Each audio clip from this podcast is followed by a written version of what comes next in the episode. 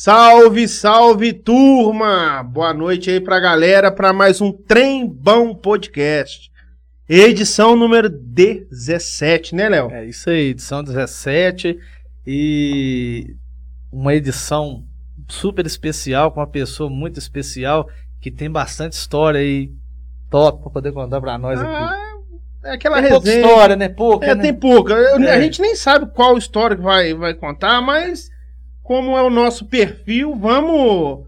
Zeca Pagodinho, aí. deixa a vida me levar e vamos fazendo Isso. aquela resenha bacana. E o nosso convidado de hoje, eu não sei se é Clodoaldo da Marluz, Clodoaldo Ditinho ou simplesmente o Clodoaldo, mas é o Clodô. Clodoaldo. Clodoaldo, boa noite, Clodoaldo. Boa Seja noite. Cleito. Boa noite, Léo. Boa noite, Natan. Boa noite a todos que estão nos acompanhando nessa live. É uma alegria, é um prazer estar aqui com Prazer é vocês. nosso. Nossa, Depois de ter assistido nós. tantas lives, né? Eu, algumas eu participo, algumas eu vejo depois, né? Essa semana, inclusive, eu estava assistindo ontem à noite a da Diva. Achei Aham. fantástica aquela Foi, finalização dela, aquela abordagem dela, né? E, e uma, e uma Verdade. coisa que eu aprendi com ela, e a gente aprende toda hora com todo Verdade. mundo, uma coisa que eu aprendi com ela é que não adianta a quantidade de, de likes que você tem, né? Isso, Na verdade, é o exatamente. engajamento É que conta, né? engajamento. Então, assim, Exatamente. ou seja, esse, esse, esse trabalho de vocês tem sido muito nobre. Eu, particularmente, tenho aprendido muito com cada pessoa que senta aqui. E tem, por isso que eu falo que é uma honra estar aqui, é uma alegria estar aqui, porque eu acredito que ao final desse nosso encontro aqui, eu espero ter aprendido mais um pouco. Porque Com a vida é um né? processo de aprendizagem. Estar aqui com vocês, eu tenho certeza que vai ser uma aventura e ao mesmo tempo um aprendizado. Tá? É, é muito eu, eu, obrigado. já, eu já acho o contrário. Quem vai aprender, logicamente, é, somos nós, nós. Com certeza. E a respeito de aventura, né? Aí que nem Nossa senhora, fantástico. Aí que a gente vai Ele trouxe Vai- muita coisa bacana. vai tá navegar mostrando pelo- aí. pelo mundo inteiro, né, Léo? Ah, nós vamos dar uma voltazinha no mundo aí. Né? O problema, do, na Europa. o problema do Clodoaldo é que a gente nem sabe por onde começa, né? Verdade. É, A história dele é fantástica, tanto na, na parte de trabalho empresarial, nessa parte questão de, de, de lugares, né? De lugares diferentes. Então, vamos lá, ué, pode puxa aí. A história dele. Ah, era a história. Achei que era É, você. Que era não, você. não é. Vamos lá, Achei que era você. Aí você mandou puxa, eu achei que você tinha alguma coisa aí. Então vamos começar aí. É... Clodô, é... eu vou- Ô, gente, chama de Clodô. É porque eu gosto assim de puxar a origem da pessoa, né? Lá Eu no conheço o início. Clodoaldo desde meus 15 anos. Ele era virgem ainda de passagem, né? Depois disso, eu não sei porque que ele deixou de ser. Mas ele era virgem ainda quando ele conhecia. É, Clodoaldo empenou muito comigo com a Malusa ali, né, Clodoaldo? Um aprendizado, né? O Ah, Cleito com tem, ca- certeza. tem cada história fantástica. Vamos contar Mas aqui, né, Cleito? Não, né? mas essa história hoje é, a gente vai deixar para outro É episódio. porque a gente tem que fazer de acordo com o Pôncio Pilatos, Com- né? Afonso Pilatos, né? né, Cleito? A gente tem que trabalhar a questão aí de lembrar as coisas, não esquece, né? Ah, não, cara. Ah, não, vamos é lá, vamos lá. Clodô, hoje você tá na- é, diretor na Marluvas. Tempo de Marluvas, Clodô? Então, Cleiton, eu fiz agora dia 7 de outubro, né? Eu falo que eu não sou diretor na Marluvas. Eu gosto de deixar muito claro que a vida é uma transitoriedade. Então, eu não sou, eu estou diretor na Marluvas. Por acaso, eu estou diretor na Marluvas de gestão de pessoas. Agora, em janeiro, eu completo ô, 14 anos na diretoria da empresa. Eu tive uma passagem na assessoria da empresa diretoria, começando o trabalho na diretoria. Fiquei quatro anos na diretoria administrativa financeira, quatro na diretoria de controladoria. Eu estou há cinco anos na diretoria de gestão de pessoas ou de RH. Né? Na empresa eu fiz 25 anos, agora dia 7 de outubro, que eu retornei. Na verdade, a minha história é muito anterior a isso. Eu trabalhei três anos na produção da Marluvas, isso me honra muito, eu faço questão de deixar isso no meu currículo, ela falou de história. Eu trabalhei de 84 a 87 no setor fabril da Marluvas. Eu passava cola, eu passava grude, lixava montagem, fazia grude, inclusive misturava na, no meio do tacho lá, tá? E eu trabalhei três anos, saí da Marluvas Você numa sexta-feira. todo um ambiente ali Sim. mesmo. Aí eu saí na sexta-feira da Marluvas, na segunda-feira eu comecei no banco, no antigo extinto Banco Real. Na avenida Nove ali embaixo do Dorense ainda? Exatamente. Trabalhei nove anos no banco, até abril de 96. Quando eu saí do banco, tive uma aventura rápida, vamos assim dizer, como secretário de saúde de Dores. Eu fui secretário municipal de Ah, não saúde. sabia. Pois é. Na época do Bigode era prefeito. Hum. Na verdade, primeiro foi- mandato ou do segundo? no, do segundo, mandato. né? Em 93. 93. O que aconteceu? Em 96, o banco me demitiu em abril. Voltei para Dores, não tinha o que fazer. Aí estava Ah, rolando. você, você foi embora com o Banco Real de Dores. Fui também em Juiz de Fora durante, uns, durante um ano, mais ou menos, Juiz de Fora. Aí eu fui desligado do banco, voltei para Dores. E aí quando eu cheguei em Dores, eu não sabia o que eu ia fazer. O que, que eu fiz? Tinha, tava rolando um concurso de recenseador. Ia ter o censo naquele ano de 96. Certo. Ia, na verdade, ele ia ser em, em segundo semestre de 96. Aí eu juntei com um grupo de amigos, a Josélia, a Terezinha Duguinha e, e, e, e a Ida, e começamos a estudar. Aí eu passei em primeiro lugar no concurso. Bacana. E aí eu ia ser o chefe da agência censitária. Eu ia tomar posse em 1 de julho. Em 1 de agosto. Aí na, em julho, tava rolando a FAIDEC, o Bigode mandou me chamar. E ele falou comigo que se eu poderia trabalhar como secretário de saúde. Eu falei, olha, Bigode, o trabalho com você é garantido até dezembro. Né? Eu gostava muito do Bigode, muito, mas era muito franco, porque era muito... Aham. Ainda até dezembro. O meu Certo. trabalho no censo é até dezembro. Eu não sei trabalhar nenhum dos dois. Então vou aprender. Aham. Então o que, que vai se diferenciar? Ele falou assim, é o salário. Eu falei, é. Aí eu valorizei o valor que eu ia ganhar lá. E ele me, me bancou e aumentou. E aí eu fui trabalhar. Aí eu trabalhei, interessante que eu trabalhei Tá no de- final do mandato dele? no último ano do É, mandato dele. 96. Em 96, último ano. Você assumiu o lugar de quem? Eu, eu, na verdade, eu não lembro quem era, não sei se era o João, doutor João Pinto, que ficou muito tempo como secretário de saúde dele, eu não lembrava, porque eu não, eu não acompanhei assim só porque eu não morava aqui. Ah, tá. eu não entendi. sabia quem era o meu antecessor. Entendi. Eu sei quem foi o meu sucessor, vocês falaram, do- o Mário Cardoso me sucedeu Ah, na gestão da Meire. Uhum. Porque Claro aconteceu? que deu essa mesa pra nós, né, Exatamente. Leandro? Abraço. Aí o que aconteceu? Em outubro, aí as vésperas de. A minha vida, a minha vida. Eu acabei de ler um livro, se me permite, eu começo falando Claro. um pouco. Eu acabei de ler um livro agora, chama Ponto de Inflexão, tava comentando nos bastidores com o Cleiton, do Flávio. Flávio Silva. Augusto. Exatamente, ponto de inflexão, ponto de decisão. O que aconteceu, Cleiton? Eu cheguei em 96, comecei a trabalhar em julho na Secretaria de Saúde.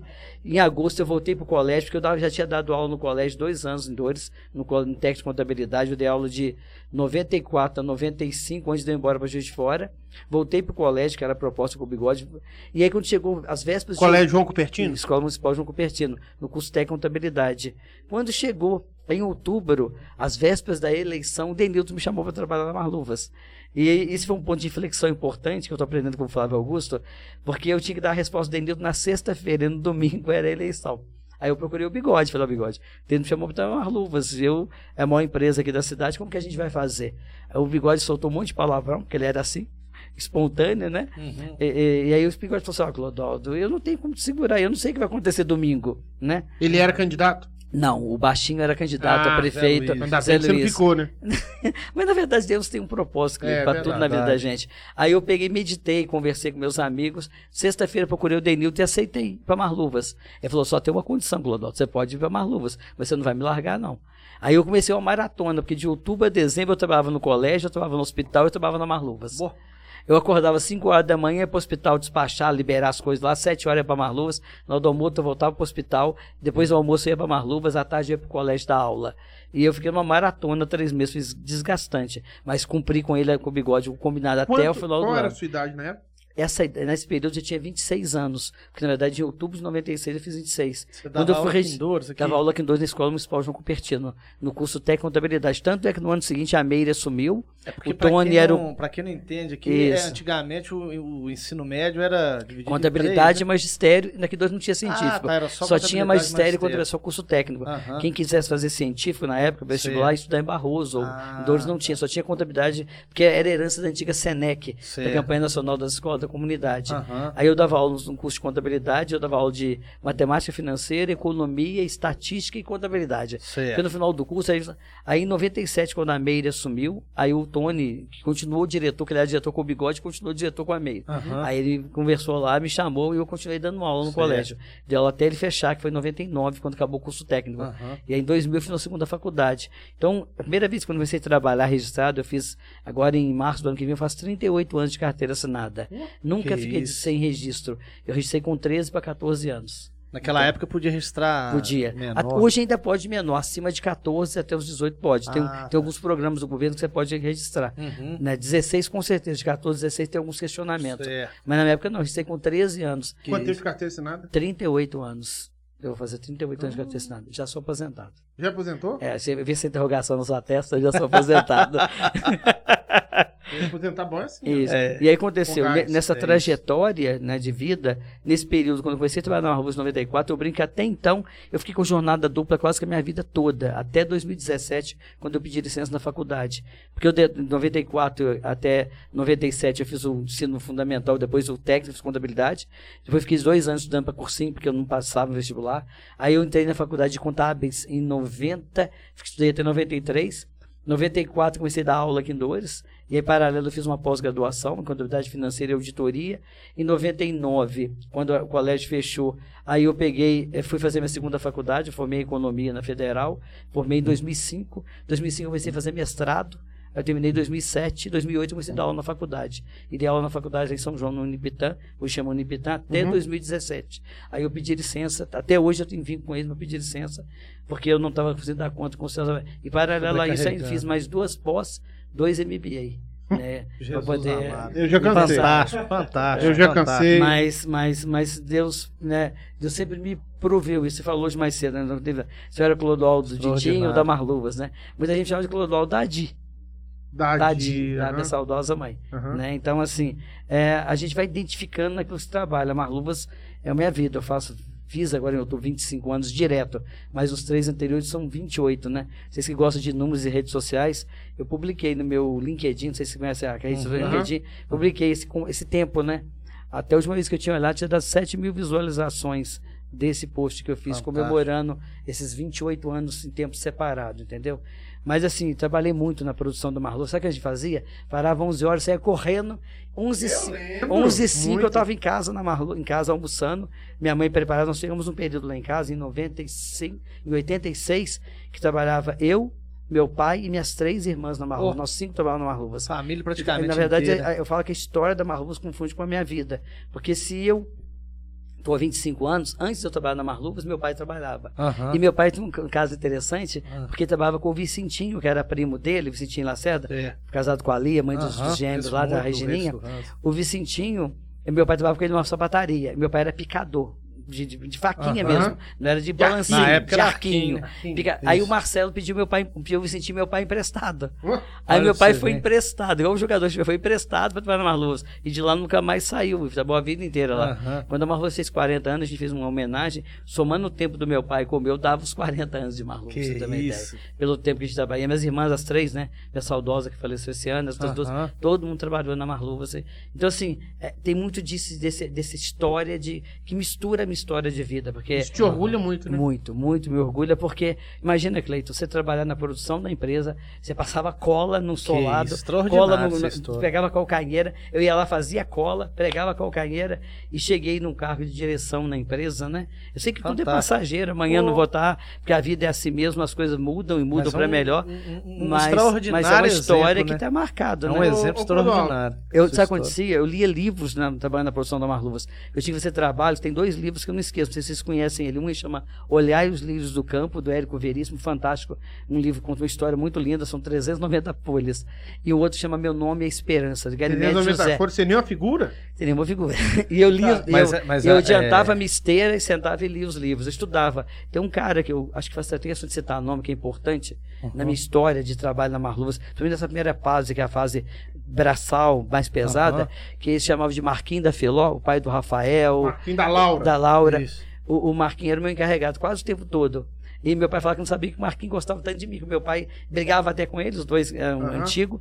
E o Marquinhos, assim, toda vez que eu tinha prova, ele deixava eu ir embora para casa mais cedo, parava quatro e meia, ia estudar para a prova, ele fazia questão. Eu, o, a Marlova fez um convênio odontológico, o primeiro a tratar dentro do nosso setor, que era a fábrica, que era o setor de chamava pneu, as botinas eram de solar de pneu. Aham. Foi eu que fiz, entendeu? Então foi uma pessoa que me ajudou muito também a evoluir. Te deu uma dia- força. é, o dia que eu soube da morte dele, eu estava viajando, eu fiquei muito sentido. Aham. Foi uma pessoa que me ajudou naquela parte da produção, acreditou, talvez ele foi visionário, talvez percebeu que tinha um futuro, né? Se eu estudasse. biografia, o Marquinhos vai estar presente. Ah, com certeza, com certeza, porque ele foi um incentivador. Ele era um cara grosso, duro, brigado, batido, brigava com o sobrinho dele que trabalhava na época lá, o Zé Sena, Seninha. E, e vocês sabem que as pessoas são chúcaras, Aham. mas de um coração enorme. Geralmente são assim, e, né? e- É, e ele, geralmente. e ele tinha sensibilidade. Ele Clodoaldo, a hora- eu falo, tem prova hoje, não te preocupa não. Qual que hora que você vai? Quatro e meia. Quatro e meia colocava alguém na esteira no meu lugar e ia embora para casa estudar. E estudava, que eu sou caixão, né? CDF, então eu Nossa estudava. Senhora.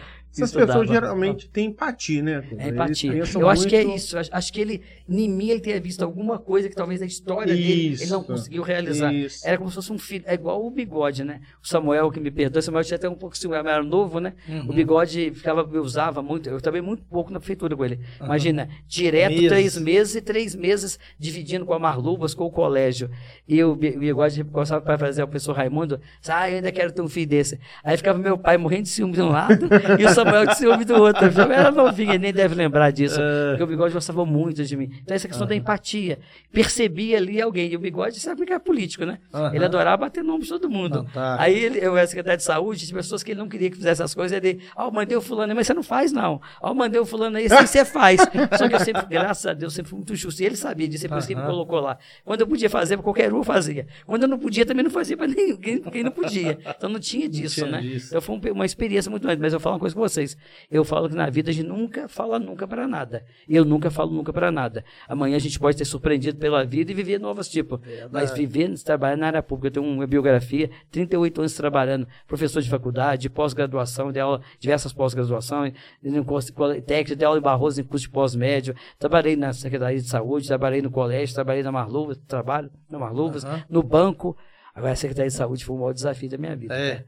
Mexer com o público na, É, o na Natan área falou de política pessoas, não é né? fácil, né? O Natan trabalha na área pública, Mas ele eu não gosta, disso. não. Gosta, não. É, é- é Não. desafiante, eu falo assim. Eu gosto, não. Porque o povo não é fácil. Você pode fazer Fala, 99 coisas. pra- Fala. Pode fazer 99 coisas. O dia que você não pode fazer uma, eles te crucificam o resto da vida. E é, é um desafio. Né? Eu bato palmo para os nossos políticos que conseguem encarar e ter essa leveza, né? Independente do cargo que eles ocupam. Porque Tem mexer que com o absorver povo muita coisa, né? não é fácil, gente. Não é Ô, fácil. ô Clodô, olhando por esse lado que você começou lá na produção e hoje é, a gente conversando com a, com- a gente tem muitos amigos da área de produção da Marluvas e todos são apaixonados por você. Você acha que essa que essa que você ganhou a galera da produção é pelas experiências que você já teve do lado de lá? Que ajuda muito na tratativa com eles? Hoje, hoje, quando diretor de pessoas, eu tenho esse cuidado de me colocar no lugar deles. Às vezes eu sou muito duramente criticado, até por pares meus, porque eu tenho. Eles acham que eu sou muito protetor. Aham. Que eu preocupo com, demais com o pessoal do, do pessoal de baixo, vamos usar Aham. essa palavra. Eu tenho essa sensibilidade, mas eu, eu imagino, Cleiton, às vezes eu vivo coisas na diretoria que eu não minto pra você, não. Eu faço uma viagem. Às vezes eu me, eu me vejo, eu, diretor, hoje, sentado do lado da mesa, e me vejo eu como funcionário do outro lado da mesa. É uma Entendi. coisa muito louca. É, meio que transcende. Eu falo assim, se eu tivesse no lugar ali, na produção, como que eu agiria? Então houve, eh, tem essa sinergia com o pessoal, porque a gente procura fazer o que a gente entende que é justo. Também não vamos lesar a empresa, porque a gente já tem que pensar, prezar pela produtividade, pelo resultado. Isso é foco de qualquer área de pessoas. A área de pessoas não é uma área, não é um sindicato dentro na da empresa balança. que vai defender sua funcionária. Não é para isso. Na verdade, mas a gente tem esse trabalho. Agora, eu acredito que essa sinergia. é porque, é, Tem gente é hoje ainda na Marluvas que, trabalha, que trabalhou comigo na produção. Pessoas que Ah, tem hoje na produção? Aposentaram e continuaram trabalhando. Tem muita gente que trabalhou comigo. Eu ainda tropeço em gente lá dentro da fábrica, aqui na Matriz, que trabalhou comigo. E tem muitos que encontram comigo na rua, mano. Até hoje me abraçam. Eles, eles, eles- eu acho que, você falou da empatia, eles se identificam com a minha história. E eles sabem, tipo assim, esse veio junto com a gente, ele saiu de lá. E sabem por quê? Porque ele vinha estudar. Gente da gente. Isso. Isso. E eles vinham estudar também, sabiam. O Dilonzinho, falecido Dilonzinho, Uhum. Ele falava muito isso. Vocês não sabem que quando nós ficar em frente à máquina lá, lendo os livros dele, estudando lá. E eles tinham um orgulho, sabe? Um orgulho de fazer parte daquela história, né? Isso. O Pipa, né? Hoje eu sou padrinho, eu sou padrinho do, do neto dele. Né? A mulher dele é Balbina, até me chama de, comadre, de compadre. Aham. E, e é interessante, o Pipa trabalhou comigo, eu trabalhava de bunda pro Pipa, assim, eu lixando montagem e o Pipo é, é, frezando, aspirando a planta do calçado. E Qual Alexandre? esteira. Oi? Ah, você lixando. Eu lixando. Ah, e, e, assim, e aí ele olhava. E fala- e- então eles sabem que eu ralei lá, que eu trabalhei lá. E eles sabem que. Então talvez isso seja a identificação. E eles dão muito valor nisso também, né? Então, Verdade. Tem um dos nossos lá. sim. Alguém chegou lá. Muito. Sair muito. daqui, ó, daqui de, Exatamente. digamos, de então isso baixo ajuda. aqui. Então, assim, a gente, nas políticas que a gente estabelece de gestão de pessoas, lógico que a gente dá essa pitada do trabalho que a gente. Porque a gente sabe o que que é estar do outro lado. Você sabe que sabe que é ser, ser- ser invisível, né? Uhum. Às vezes você tá lá na produção trabalhando, passava um monte de gente de Verdade. gravata, de terno, assim. Eu trabalhei na E, e nem, tro, nem Então. conversava com a gente, tropeçava. Eu, eu faço questão todo dia Um na produção. simples conversa- tapa no ombro já faz a pessoa. nós temos um projeto na área de pessoas que é do aniversário.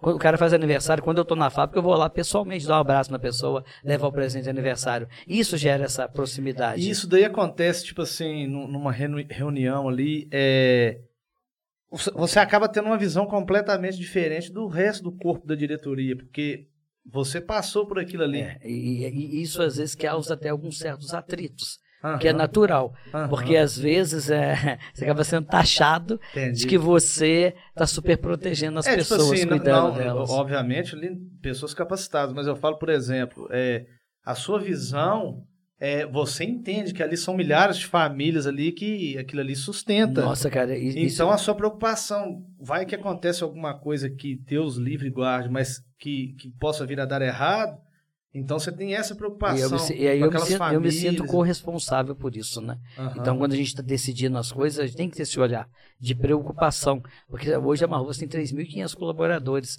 Você falou, são 3.500 famílias. Então são Né? milhares. Eh, Na verdade, se você certeza. multiplicar isso por 3, que é, o, que é um efeito que eles fazem em calca rápida, né? Aham. Então, triplica, são 10.500. Existe um indicador econômico chamado multiplicador de economia. O índice multiplicador de economia, ele considera não só a cada empregado, não só esses três da família, mas o padeiro, o supermercado, o cara do, do açougue. Sabe quanto- a cidade, né? e sabe qual é o efeito multiplicador? O multiplicador é por 6. É como se a gente pegasse 5, é, 3.500 multiplicasse por 6. 6 vezes 3, 18, né? Estou falando de 18 mais 9, 27 mil. Vamos assim, Quase dizer, Dá muito mil mais que a população de Exatamente. Flores, o dobro. Claro que aí eu estou falando de mais. todas as unidades da empresa. Aham. Nós temos Ah, hoje tá, não. 11 fábricas, né? Mesmo Volume assim, no- né? Mesmo assim. Então, isso que você falou, isso dá um peso na decisão. Dá um Ô, econômico, Qual o né? sentimento de, de. Você já parou para pensar num, num Harry sapateiro? Não tô desmerecendo o sapateiro, mas você começou lá de baixo. Você já deitou, pôs a cabeça e falou, pô, hoje eu sou diretor da empresa.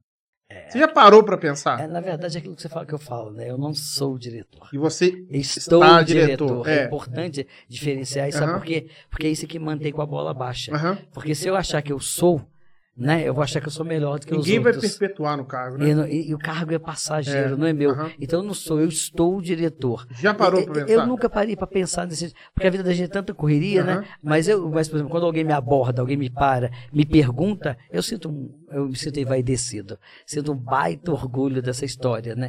Por isso que eu falei, a minha família é a minha base, é importante para mim. Porque quando eu lembro da Marluvas, eu lembro do, do meu pai acordando às 5 e meia da manhã.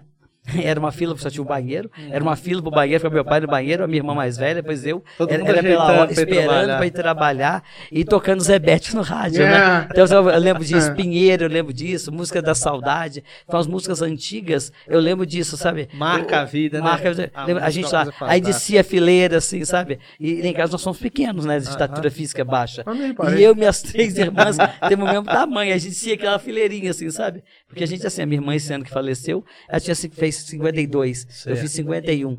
A outra fez 50. E a outra, a Mila, né? Tá bom lembrar, Uhum. não esquecer. Amanhã ela faz, faz 49 anos. né? Parabéns, Um Mila. abraço aí, parabéns. Um abraço, Ela faz, felicidade, 40 Deus faz, te abençoe. faz 49 anos. Pra Grande falar a idade que a fica brava. Pode falar 49 anos que ela vai fazer, não? É, não pode fala 49 anos. Não pode falar, falar. 49 Mila, anos, parabéns aí. Não pode falar que você faz 49 Mas- anos, né? Então, 49. Então, a questão do orgulho tem a ver com isso. Tem a ver com. Você sabe, quando eu trabalhei na Marluz em 84 até 87, a Marluz produzia 2 mil pares de calçado por E dia. hoje? 1.500, na verdade. Hoje nós produzimos mais de 40 mil pares de calçado. Nós estamos trabalhando com um milhão de pares por ano. Sabe o quê? É Um coisa. milhão de pares. E nós produzíamos, na época de solado de pneu, algo em torno de 900 pares. E solado injetado, que, né, que é o GPVC, Uhum. mais ou menos a mesma quantidade. Nós tínhamos dois setores de, de produção só. Um era o Marquinhos da Filó que comandava, o outro era o Nodo Cubu. Não sei se vocês já ouviram falar no Nodo No Nodo Cubu. Comandava o o outro, o outro setor de, de Montafora, o Pesponto, e aquele processo todo. E hoje nós produzimos, imagina, 40 e tantos mil pares por dia. É Você imagina, coisa. produzir um milhão de pares por ano. É uma coisa assim. Ó, e, e por isso que a gente costuma falar, o, o Clodoaldo, que a Marluvas. Por ano não, né? Um milhão de pares por mês, na verdade, né? É, a gente, todo, todos os moradores de Dores Campos têm que ficar orgulhosos, É né? um orgulho. Eu, né? eu, como eu viajo muito, São Paulo, lugar, eu sempre falo, ah, Dores de Campos, ah, Terra da Marluvas, Marluvas. ah, sei onde é que é. Todo mundo Entendeu? E a gente conhece. agradece Marluvas, que é patrocinador Claro, parceira nossa, nossa. parceira. É, tem as redes sociais aí, né? A gente até fica brincando, mas é verdade, os Marlovers, né? Isso. Pessoal que, que gosta muito do- dos, dos produtos Marluvas. Marlovers. Marlovers. Aí tem, eu já coloquei as redes sociais pro pessoal entrar, tem um conteúdo fantástico, top lá. O pessoal pode entrar e daqui a pouquinho a gente faz o merchan. Vamos lá. Então, já conhecemos. O- Você é diretor. Você está diretor. de gestão de pessoas. Ou O de que, que RH. seria o dire... de- é, Recursos humanos. Recursos humanos. Recursos humanos. A estrutura minha hoje, eu tenho uma parte administrativa ligada a mim, eu tenho uma supervisora que cuida dessa parte administrativa, Aham. manutenção predial, zeladoria, reciclagem, jardinagem, estão ligados a essa- esse pilar. Certo. Tem o RH propriamente dito, eu tenho um gerente que é o Gilson, que a administrativa é a Cristiana, vai falar o nome. Do, do RH eu tenho o Gilson que coordena ele, né? Aham. O Gilson é um patrimônio da Marluvas. O ele Gilson é tem patrimônio. Quantos qua- anos? ele tem- faz, o ano que vem a Marluvas faz 50 e faz 48 de Marluvas. É uma história, né? Você quando entrou numa luz tinha cabelo? Ainda tinha cabelo? não sei. Ah, Acho que certeza. não. Acho Tô que não, né? tinha sim, que tinha no sim. dia nascido que vem. Não, tinha Mas aí não é ele cuida da nossa área de RH, dito que aí é recrutamento e seleção, área de endomarketing, processos de, de, de- que cuidam da parte de, de- geral de recrutar as pessoas, treinamento, desenvolvimento e endomarketing. Eu tenho o Juninho, Endomarketing? Endomarketing, mas é o marketing para dentro da empresa. Ah, a gente faz trabalho dia das mães, dia Entendi. dos pais, leva a criança, isso tem a ver com ações de Aquele endomarketing. negócio do pessoal no né? ônibus lá, do colaborador, fica estampado Isso, no tudo ônibus. tem, tem a ver relação a ações de Aham. parceria da área de marketing com a área de RH, por isso que a gente chama de endomarketing. Nós temos o Bacana Juninho, isso aí. né, que coordena o departamento pessoal, que é quem paga o salário do pessoal, né, Ah, o Biratan Júnior, né. Juninho, abração Ele que- pro Juninho, sempre isso. ligado com a gente. Ele, Abraço, ele, Juninho. ele coordena o DP Não. pra gente. Nós temos o Marcelo, ele é de fora, mas está com a gente há 6, 7, 6, 7 anos. Coordena a área de segurança do trabalho, que é crucial para a empresa, porque a empresa vende Com produto de segurança, ele é nosso engenheiro de segurança. E também temos o Xander, né, que cuida de medicina do trabalho, né, que é o nosso responsável de medicina. Então, o Xander, o Marcelo, o Gilson, o Juninho e a Cristiana, que me dão um Compõe suporte, né, para que a área São funcione seus bem. né? fiéis escudeiros. Exatamente, exatamente. Beleza. Então já falamos com o Clodoaldo um pouquinho, deu uma pinceladinha nele na vida profissional, na vida de Marluvas, né? E ah, uma coisa interessante do Clodoaldo que eu quero que ele que ele Você vai, nós vamos pedir Multiplica pra, pra gente aqui. aí, povo saber. não, depois você conta aí. Clodoaldo, ele, sabe quantos afiliados você tem? Hoje eu tenho, acho que 29 afiliados.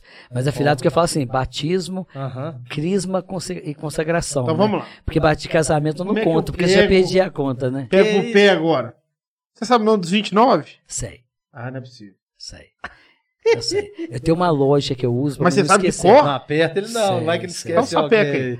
Vamos lá. Eu vou começar do- dos mais novos, que é mais fácil eu lembrar. Você anotando, eu acho que é 29. Então contando, conta aí. Ah, é, mas eu, eu considero 29, eu considero meus seis sobrinhos juntos, Não, tá? com certeza. Inclusive o David falecido. Com certeza. Então eu tenho o David e o Deiler, a Bianca e a Beatriz, a Larissa e a Letícia. Né? São sobrinhos. Eu conto Contando, nessa, Léo? nessa conta, 28 ou 29. Aí eu tenho os mais pequenininhos, né? Eu tenho o. o, o, começar pelos os três menorzinhos. A minha sobrinha neta, que é a, que é a Camila. Certo. Eu tenho também o, o filho da Alexandra, né? Que é o, o, o Kevin, Kevin. E tem também o Arthur, que é o filho do neto do Pipa. Aham. São os três mais novinhos. Depois eu tenho a Camila, que é filha da Flávia, minha prima também. Aham. Eu tenho a, a, a Jennifer, filho da Leinha do Gulita. E eu tenho também o, o, o Eric, que é filho do Alexandre, da Natalina, meu amigo de longa data.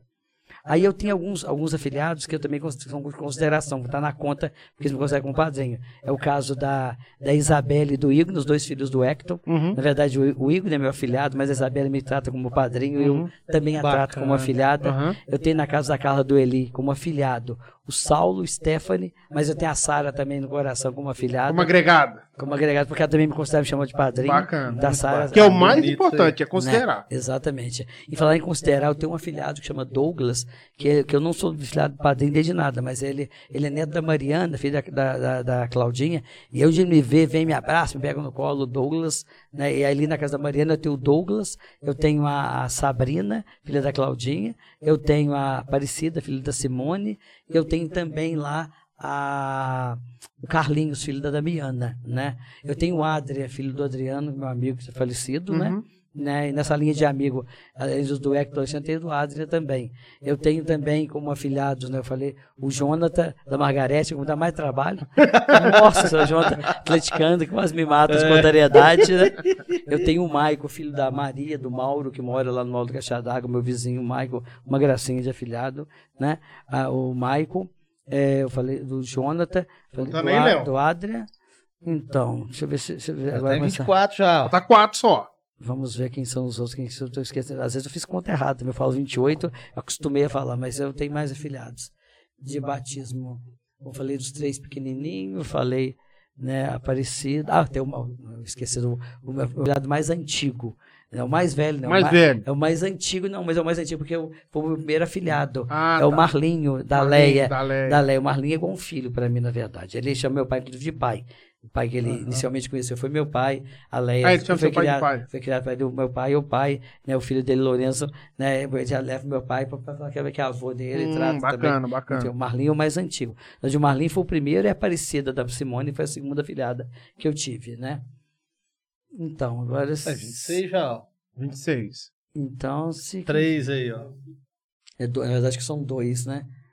Uhum. E quem são os meus demais afiliados? Eu acho que eu lembrei de todo mundo. Eu, tô- eu fiz conta errada. Porque, na verdade, é nessa Já faixa. tá muito, né? Já tá muito. Nossa, né? que isso. Demais, bastante. Mas o mais legal são as histórias, porque eles me chamaram. porque Uns vêm de família e outros não. Eu falei do Eric, não falei do Eric, do Alexandre? Falou. Do Eric. Falou sim. É, eu eu falei o Eric, a gente e a Camila junto. Falou Porque eu falo por faixa etária. Porque pra você ter ideia, os três mais novos que eu falei, a Camila, o Arthur e, e- e- e o- o Kevin, um, um fez, um faz cinco anos agora em novembro, o outro faz em dezembro, o outro faz em janeiro. Então, Aliás, o não, em dezembro, janeiro e fevereiro. Os três um- fazem seu carro no Natal vai treinou o Papai Noel. E eu, eu faço Tem que questão de ser. dar uma lembrancinha a todos eles. No aniversário, às vezes, só os mais novos, às vezes eu, não, eu esqueço. Mas no Natal eu tenho uma lista, por isso que eu sei. E o dia 25, São seu é. Aí eu visito todos, pelo menos uma vez por ano, eu visito todos os meus afiliados. Alguns que não for. Então, dia eu 25 mando- não chama pra tomar não, que tem. Tem, tem. Às vezes eu vou parando de ideia em ideia cada casa, que eu chego em casa tonto. eu sempre tenho um vinho pra me oferecer, uma cerveja pra tomar na casa do meu afilhado. Eu, eu É, acho que eu esqueci. Ah, tá falando? O- Sabe o outro afilhado barra pesada que eu tenho? Barra pesada no sentido assim? Aham. O, o, o, o meu primo, o Alan, filho da Arinda. Ah, o Alan. O Nossa, Alan, do o Alan. Pra lá. O Alan, porque, porque dos mais velhos, eu lembro do Saulo, do Stephanie, do Alan e do Jonathan. Aí depois veio o Michael, apareceu. então, Acho que são 27, não são 28. 27. Não. Mas Esqueceu de alguém. O 27. que Eu acho que esqueci, esqueceu, Esqueci. só não não. tomar benção dele mais. É... Aí eu não presente mais. Aí não ganhei presente, mas então toma. Empatou, não tá deixa quieto então, é. Larga pra lá. Dó, então vamos 27 agora mesmo. passar pelo um lado mundo, né? O lado mundo, né, Léo? Isso. Das viagens Viajou que você bastante. fez. é, quando começou essa sua aptidão para viagens, que você resolveu desbravar esse mundo aí. Então, Cleiton, eu falo que a vida, ela nos traz algumas situações que te provocam a repensar o viver. Certo. A primeira grande reflexão, e ela está muito relacionada à morte, tá? Aham. A primeira grande reflexão que eu fiz na minha vida foi relacionada à morte da minha mãe. Quando a minha mãe morreu, foi um susto, um choque. Eu tinha 33 anos, ia fazer 34. Ela, ela faleceu antes É, você era muito ligado 34. nela. Muito ligado à relação. Tem uma relação muito boa com meu pai também, mas a minha mãe tinha uma relação muito forte. Aí quando ela morreu, parece que as coisas desandaram na minha vida. E aí, por outro lado, isso me gerou uma libertação de vida. Foi a partir daí que eu comecei a trabalhar algumas questões que até então eram muito fechadas comigo mesmo. Procurei psicólogo e fui tratar, fiquei 10 anos fazendo uma análise em relação a até questões de ordem sexuais, coisas que eram muito fechadas, que eu não Aham. trabalhava isso mim. Então eu fiquei, foi um ponto de inflexão. Quando meu sobrinho vem e morre, tá? E aí eu tava falando pro Léo antes, eu tive uma experiência muito forte. Se a gente tiver tempo, depois eu conto como é que foi a morte, porque ah, eu, eu pode falar uma? Pode, Pode, claro. A, a situação, Todo aqui, a a, situação- casa hoje é sua aqui, ó. Pode situação ficar do meu vontade, sobrinho, pode uma coisa muito forte. Eu, eu, eu vou pedir aos nossos, não sei como que fala, os internautas, né? Internauta. É, a aos- aos- que tá nos assistindo então. Eu, eu não quero entrar na discussão do ponto de vista da religião. Aham. Acho que fé é uma coisa que é, que é tão própria, tão particular, que não dá para me impor a minha fé a vocês e vocês a minha. Aham. Respeito todas as religiões. Já fui, já fui padrinho de casamento um monte de, de- no- no- no- em igrejas evangélicas, já fui no centro espírita receber passe, eu sou um cara muito eclético, acredito em energias positivas, coisas que desejam o bem para a gente, a gente tem que, que tomar posse disso. Absorver, né? Aham. Mas eu tenho uma paixão, com todo respeito àqueles que não têm, por Nossa Senhora. Nossa Senhora na minha vida é uma coisa assim que transcende eu existir. Tá vendo aqui? Eu carrego um terço desde 2013. E eu rezo todo dia um rosário. Um rosário. Não sei se Todo dia? rosário. É, eu rezo um rosário. Não é um terço, não, são quatro terços. Um terço mistérios gozosos. Mas pode rezar um rosário partido de quatro vezes ou não? Desse de uma Pode, vez? pode. Eu rezo ao longo do dia. Quando eu posso, rezo de uma vez. Quando eu não posso, rezo um, um texto dos gozosos de manhã. Mas não falha. luminoso- Não falha. Todo dia eu rezo. Foi uma, um- uma promessa que eu fiz para Nossa Senhora, dentro de um pedido que ela me fez. E desde 2013 eu carrego esse texto no peito e eu rezo. Um pedido que a gente Por fez. causa dessa Nossa Senhora. Ela te fez esse Ela me pedido? fez pedido. Você vai achar estranho. Por Essas coisas tem que acreditar. O que eu vou falar aqui agora é, me toca muito, inclusive, mas é uma Uhum. coisa muito importante que tem a ver com fé. Não estou aqui pregando religião. É, eu sempre tive essa paixão por Nossa Senhora. Nossa Senhora Aparecida, Nossa Senhora de Fátima, Nossa Senhora das Dores, Nossa Senhora das Graças, qualquer Nossa Senhora, Senhora que te a dê. mãe de Jesus Maria. Uhum. Uma vez eu recebi um vídeo do Danilo, que trabalha no Arroz do Marketing, de um, de um cara do Espiritismo falando de Maria. Eu fiquei apaixonado, como que ele trata a visão dele de Maria. É uma visão que eu tenho, né? Sei que ela não é Deus, que não faz milagre, mas ela é uma grande intercessora. Esse dia eu estava assistindo de novo pela enésima vez a Alta Compadecida. Eu não canso de rir com eles, mas eu não canso de, de, de admirar a intervenção que ela faz naquele momento que eles estão mortos ali. no- Aquilo ali, acho se né? não me engano, acho que é uma das maiores obras da Sim, do Ariano Suassuna brasileiro. brasileira aí. Então, o que acontece? E aí, um- tinha um amigo meu que trabalhava na- na- na- no jurídico da Marluvas, em Belo Horizonte, na UMB. Ele sempre falou: você gosta muito de Nossa Senhora, às vezes fica brincando, né? Vai lá em Fátima, eu já fui em Fátima, Uhum. graças a Deus, né? Já vai em Medjugorje, né? Na antiga Yugoslávia, lugares que ela aparece. Ela aparece aqui no Brasil. Lá no Brinca, que Nossa Senhora aparece no Brasil. Ela aparece. Nossa Senhora tem um lugar aqui que chama Piedade dos Gerais, e Nossa Senhora aparece lá. Ela aparece três vezes por semana. Vai lá. E aí aconteceu, eu tive um ano de 2013 muito difícil, eu estava na faculdade, tive que assumir provisoriamente a coordenação do curso de Ciências Contábeis, que eu era professor, porque tinha que passar pelo MEC, precisava de alguém que tivesse mestrado, os professores não tinham mestrado, aí eu tive que conciliar a agenda com a Marluva, a agenda com o trabalho, agenda de coordenação, Assim, minha vida foi meio agitada, assim. Uhum. Aí eu peguei, é, fui picando as minhas férias, porque eu tinha que atender o pessoal do MEC lá e tal. Eu sei que no frigir dos ovos eu tinha acho que três dias de férias que sobrava nesse, daquele ano. Né? E assim, a gente viveu um momento muito especial lá em casa. Foi a, foi a, a- presença viva do meu sobrinho morando com a gente, o David, filho do- da minha irmã, Mila, com o careca. E o David, assim, o David, o David era um, um cara que um dia chegou perto de mim e falou assim: Ó, tio, eu preciso da sua ajuda. Eu estou usando droga, eu quero parar de usar droga. Falei, filho, eu posso você, a te acolher, você vir morar comigo. Mas só que para morar comigo você vai ter que seguir algumas regras. E ele não tinha terminado nem o ensino fundamental ainda, ia pra rua, chegava tarde e tal, descontrolado. A partir daí que ele quis, ele foi morar comigo. Só que aí a gente estava a regra. A minha irmã buscava ele na escola, meu cunhado buscava, meu, meu, meu cunhado buscava ele na escola, eu buscava, e quando eu viajava, e tentamos colocar a rédea nele. E fomos controlando isso, tanto é que ele eu, estudei, nós passamos sete meses junto, sem sair de casa, estudando. Ele estudando porque queria fazer o ensino, terminar o ensino fundamental. Aí ele fez uma prova no Senai em São João e passou, concluiu o fundamental. Depois eu matriculei ele numa escola em Lava, chama Fá de Minas, até ele é adventista. Ele foi estudar lá no internato para sair de cima das drogas e fazendo ensino médio já. Até que aconteceu uma situação, ele foi expulso de lá. Aí quando ele voltou, ele não quis morar mais com a gente. Ele morou comigo quase dois anos, um menino de ouro, uma benção. E eu tinha, eu falo que eu tinha antes dele, tinha vontade de ser pai. Aham. Depois dele eu perdi a vontade, porque ele realizou isso. Você, querendo ou não, você virou um pai. Exato, inclusive ele. eu brincava com ele, que eu ia adotar um filho. Eu falei, pra quê, tio? Isso já me tem. Era uma coisa assim, uma relação de Uhum. paternal mesmo. Certo. Não querendo, claro, tomar o lugar do meu Aham. cunhado careca, ex-cunhado, que é o pai dele. E a gente tem uma relação muito forte. Aí, nesse período, aconteceu dessa turbulência, esse que não estava morando comigo mais. E aí, um dia, eu fui na, na matriz de dores e falei com Nossa Senhora das Dores, porque eu não. Eu rezo os de- os terços decorados, Ave Maria, Pai Nosso, mas eu converso muito com, com Deus, com Nossa Senhora. Aí eu falei, mãe, tudo que eu pude fazer para esse meu filhado e, sobrinho, eu fiz. De todos os sentidos, né? Material, financeiro, emocional, afetivo. Eu não sei mais o que fazer por ele, então eu vou entregar ele nas mãos da Senhora, só cuida dele. Aí passou uns dias, eu pintei a oportunidade de eu ir no Vale da Piedade, onde Nossa Senhora aparece. Pra vocês terem uma ideia, eu saí de dores, eh, depois que eu parei na Marluvas, eram umas, lá, umas 6 horas da tarde. Aliás, mentira, até parei um pouco mais cedo, eu consegui parar umas 4 horas da tarde e fui pro Vale. Nunca tinha ido lá. Eu tinha umas Foi referências. Sozinho? Sozinho, em Deus. E lá tem uma premissa. Você chegou lá, é porque a Nossa Senhora quer que você vai. Porque lá é difícil Meu de pai, achar. minha mãe, minha Ela é esposa difícil foi lá. achar. E difícil chegar. Até no lugar é Isso, difícil também, exato. né? E eu fui à noite num estado que eu não conhecia, não tem de placa de sinalização. Quando eu assustei, eu estava no Vale da Piedade. Cheguei lá, eh, e tava- era muito frio, mês de julho. Aí eu cheguei lá, comecei a estar Qual horário chegou lá? Aí eu cheguei, era umas 8 horas da noite. À noite? Da noite, da noite. E, e não, não sabia. Cheguei lá, tinha um contato telefone de uma pessoa que me arrumou uma- uma- uma- um albergue lá, um, pra me ficar numa casa lá. E eu fiquei lá. Aí eu entrei no ritmo do vale. O vale, assim, você acorda às 6 horas da manhã, Não sei se lá ainda é assim, mas deve ser. Acorda às 6 horas da manhã, reza as orações da manhã, toma um café. Tem dia que tem café, tem dia que não tem, tem dia que tem pão, tem dia que não tem, porque depende De das doações. doações.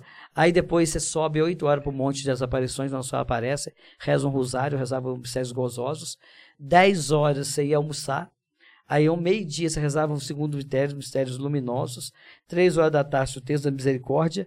Seis horas você ia para a missa na cidade, aí você não rezava o terceiro texto, que era os dolorosos, porque substituía pela missa, ia, voltava, rezava o último texto, que era os gloriosos, e fechava o rosário, todo dia. E eu sempre em oração comigo, eu não falava, ah, eu tô aqui rezando, né? E sempre as minhas orações eram pedindo Nossa Senhora para libertar meu sobrinho das drogas. Porque ele tinha voltado, já estava tudo descontrolado, e assim, eu era apaixonado, sou apaixonado pelos meus sobrinhos, meus afilhados, mas ali naquele momento era o que estava mais requerendo cuidado de mim. Aí eu vim cuidar dele. Aí eles falaram comigo, ó, Clodoaldo, que não vale assim. Às vezes você vai achar que Nossa Senhora vai lá no, no das Aparições, no dia que ela aparece, aparecia sábado, domingo e na quarta-feira. Ela vai, vai te falar uma coisa, ela não vai. Mas como é que não vale? É um vale que acolhe, lá tem, um, lá tem um orfanato, muitas crianças são cuidadas, que são encostadas no mundo, levam para lá. Lá tem um albergue de idosos que eles cuidam. E lá também tem um, uma espécie de casa de recuperação de pessoas com deficiência mental. Certo. Você fica muito atento a essas pessoas. Aí eu fiquei lá sábado em oração, domingo em oração, e a minha ideia era segunda-feira ir embora, que era só um final de semana. Aí na segunda-feira, eu estava indo pro, pro, pro, pro Monte das Aparições Aham. para rezar o meu, meu fusário normal, com o terço normal. Aí uma senhora me gritou, dessas com deficiência mental. Ela não me conhecia, nem sabia.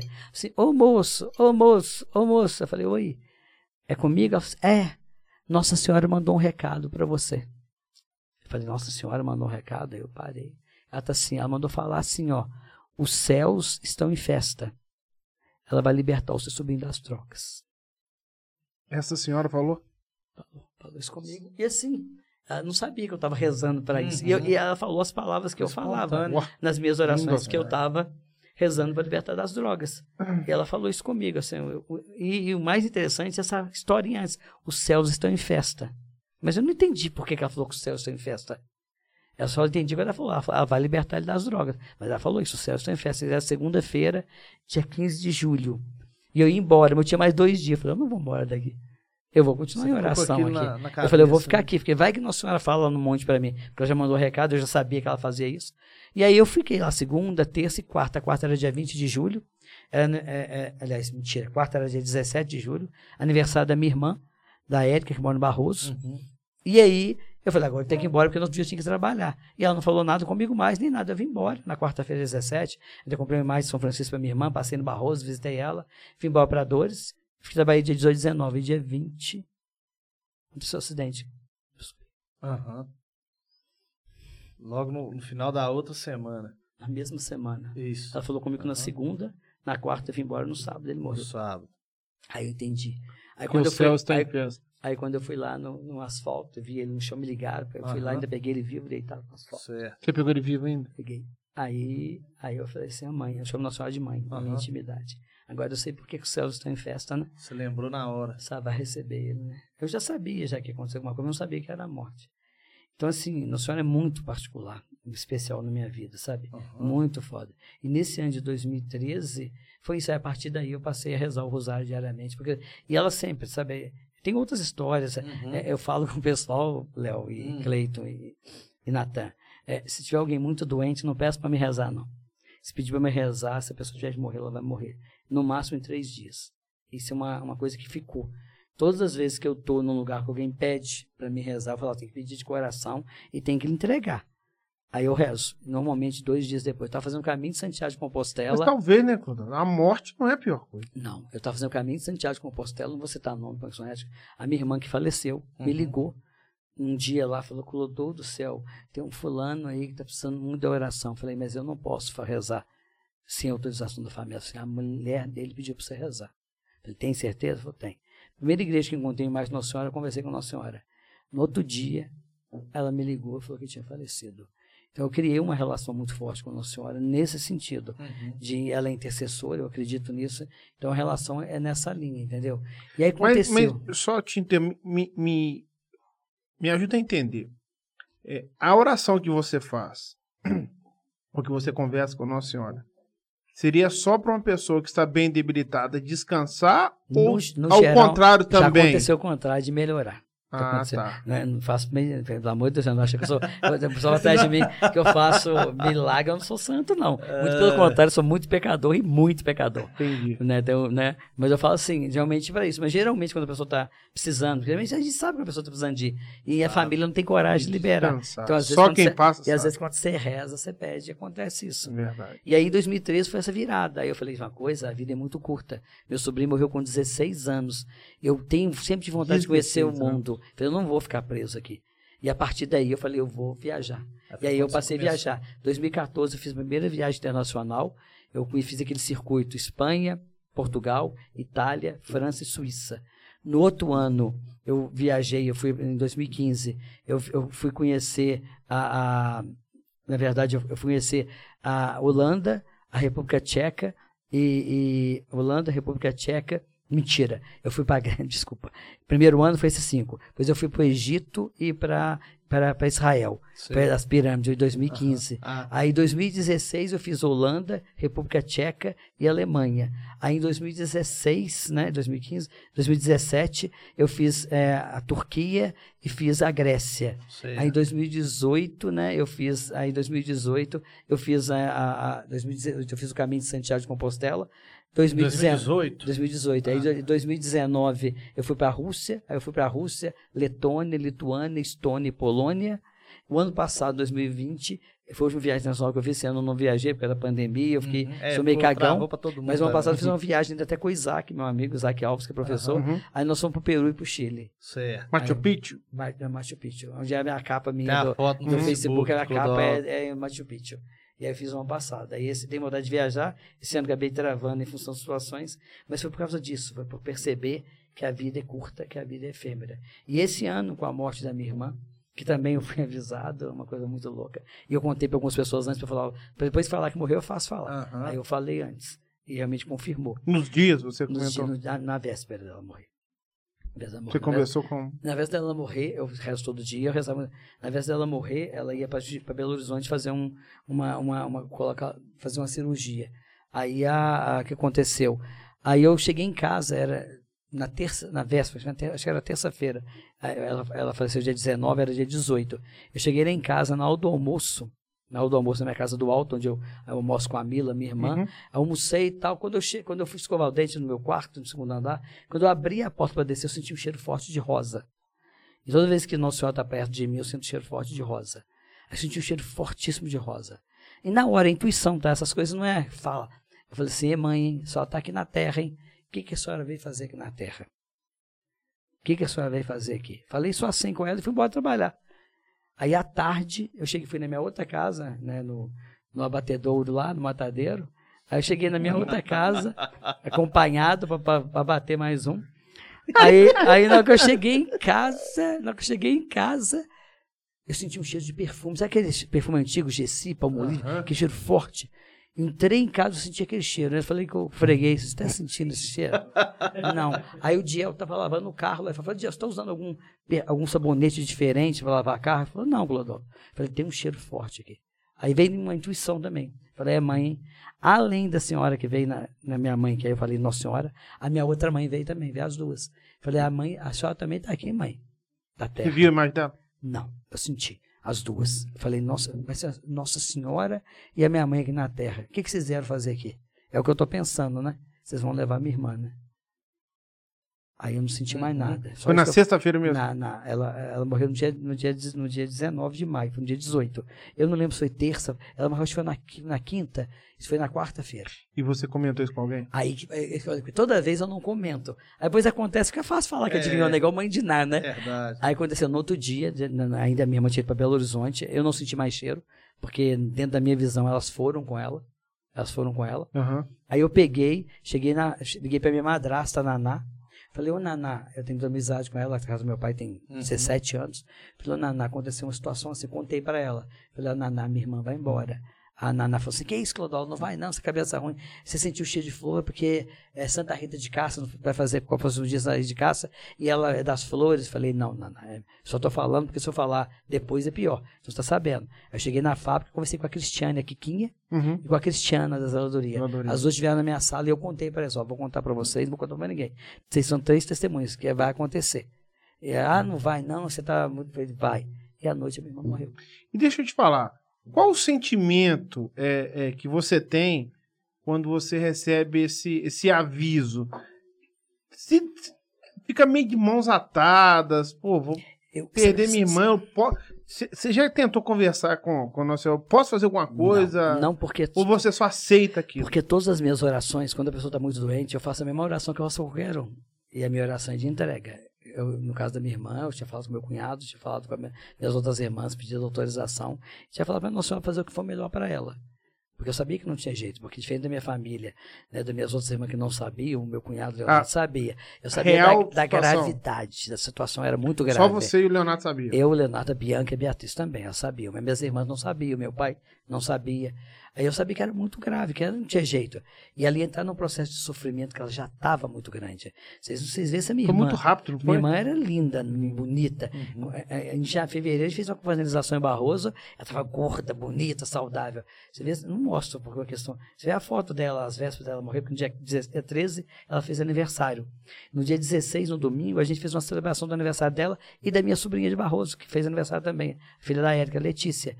Você vê a foto das duas, junto a Letícia é magrinha e tal, a Letícia é mais gorda que ela, o estado, e a minha irmã tava com barrigão, uma coisa assim. Sabe, era muito triste. Então, assim, não dava para segurar ela aqui, porque o sofrimento ia ser muito grande. Uhum. Então, nessa hora. É a tua Cleiton, empatia, né? Exato. E aí, sabe o que eu penso? Aí tem a ver com fé de novo. Uhum. Não quero discutir fé com ninguém, pelo amor de Deus. É, eu acredito que tem um outro, um outro lugar, que tem uma vida eterna. Eu Então, também quando- acredito. Então, quando Nossa Senhora Fielmente. Leva e ela. Depois com- que meu pai morreu, só te interrompendo, eu perdi o medo da morte. Porque eu tenho certeza que ainda vou encontrar meu pai. Eu tenho Eu tenho certeza. certeza disso. E aí, e, eu vejo, sabe, quando, quando acontece isso, eu tenho uma imagem na minha casa, no Senhora de Fátima, eu deixo ela, no, ela não tá no quadro moldurado, não, ela tá só o papelão. E atrás dela tem um jardim de flores. É assim que eu imagino o céu. Toda vez que ela colhe alguém lá no vale, eu aprendi isso no Vale da Piedade. Ela colheu mais uma flor pro jardim dela. Então as pessoas são as flores que ela leva lá para cima. Então existe, um, na minha visão, um outro mundo dentro da minha fé. E eu sei que eu fico bem por isso, porque eu sei que as pessoas vão para lá. Isso E te eu, conforta. conforto. E eu sei que um dia eu vou encontrar com eles também. É, eu eu tenho, eu tenho. Eu tenho essa aí. convicção. E eu também tenho. Eu depois, na, na- depois que meu pai foi embora, eu tenho certeza que a história minha do meu pai não acabou. Ainda vou encontrar com Agora. meu pai, com certeza. Então é isso, é isso que faz. É desses pontos de chave. A morte do meu sobrinho, aí eu falei, eu, eu sempre tive vontade, porque eu tive coragem. Primeira vez que eu fui entrei no avião para ir para viagem internacional sozinho, você imagina, eu, eu modéstia à parte, eu me comunico em inglês. Eu não brinco que eu falo fluente, eu me comunico, eu não morro de fome não, inglês e espanhol. Mas eu entrei no avião, né, da TAP e fui parar lá em Portugal, sozinho, né? Mesmo sendo um país que fala língua portuguesa para poder iniciar meu trajeto, eu não sabia. Eles me pararam, reviraram minha mala, viraram de cabeça para baixo, acharam que eu estava traficando, ter passaram faca. Foi assim, um horror, que faz parte do procedimento Em deles. Portugal. Em Portugal. Quando eu entrei no avião, a minha irmã ficou lá de fora. A se o Mila- Léo vai lá com essa cara aí, isso- Bin Laden. terrorista. É porque você não viu o que aconteceu comigo em Israel, não me chegar em Israel. O que, que eu fiquei de molho quase um dia inteiro por causa disso. Com um cara também de terrorista. Israel foi um ó. Eu quase que eles me deportam de volta. É mesmo? Quase que eu não entro em Israel. Depois eu conto pra vocês. Então vai isso? Portugal. É, Chegou. Mas aí aconteceu. Aí quando a minha irmã ficou no avião ali, ela e meu cunhado despedindo minha família e o Lúcio me levaram, eu arrumei uma choradeira dentro do avião, porque eu fico com medo. Eu sou um cagão. Mas eu sou um um medroso que eu faço. O, me, Eu o medroso com coragem. Que encara. Cara, eu cago nas calças arrega, depois. não. Cago nas calças depois, mas eu faço. Até porque depois o prazer de se realizar é muito forte. Então, foi- então foi isso que eu falei, eu fiquei com medo. E eu sabia que esse. E aí, a partir daí eu desbravei, né? No Egito, A- Então, o, pri- o primeiro país que eu que você conheci- pisou foi Portugal. Portugal, Portugal. E lá você foi atrás da Nossa Senhora de Fátima. Lá eu tive, eu tive em Fátima, tive em Lisboa, fiz alguns caminhos. Aí, aí eu comprei um pacote turístico. Aí eu fiz um percurso, que aí eu saí de Portugal, fui para Espanha, aí depois eu acho que fui para Suíça, para E França, o para um Itália. pro outro que era de trem? De, de ônibus, Ônibus. de ônibus, de ônibus. Ô, ô. Codaldo, e só voltando para esse lado Espiritual. espiritual, da- dessa devoção que você tem com Maria, qual foi a emoção sua de chegar em Fátima? Olha, Visitar o eu- eu vou, santuário ser muito sincero, eu sou apaixonado por Nossa Senhora. Eu chorei igual criança lá. Mas, no, mas eu chorei mais quando entrei na Catedral de São Pedro em, em- no Vaticano. Em, tá, né? É- Naquela praça ali. Isso, quando eu entrei na Catedral de São Pedro. Quando eu vi Nossa Senhora de Fátima, eu vi Nossa Senhora de Fátima de longe. Estava tendo um evento, eu não tinha como aproximar. Eu fui perto lá do. Na época, a irmã Lúcia não tinha morrido ainda. Aí eu fui só nas tumbas dos dois, da Jacinta, né? E do, do irmão dela, fugiu o nome dele agora. E aí, assim, é muito forte. Mas, assim, emoção forte eu tive na Catedral. Interessante, eu vi Nossa Senhora de Fátima, sou apaixonado, rezei bastante para ela e tal, mas eu não senti nada, assim, que me tocasse. Quando eu entrei na Catedral de São Pedro, do nada eu comecei a chorar.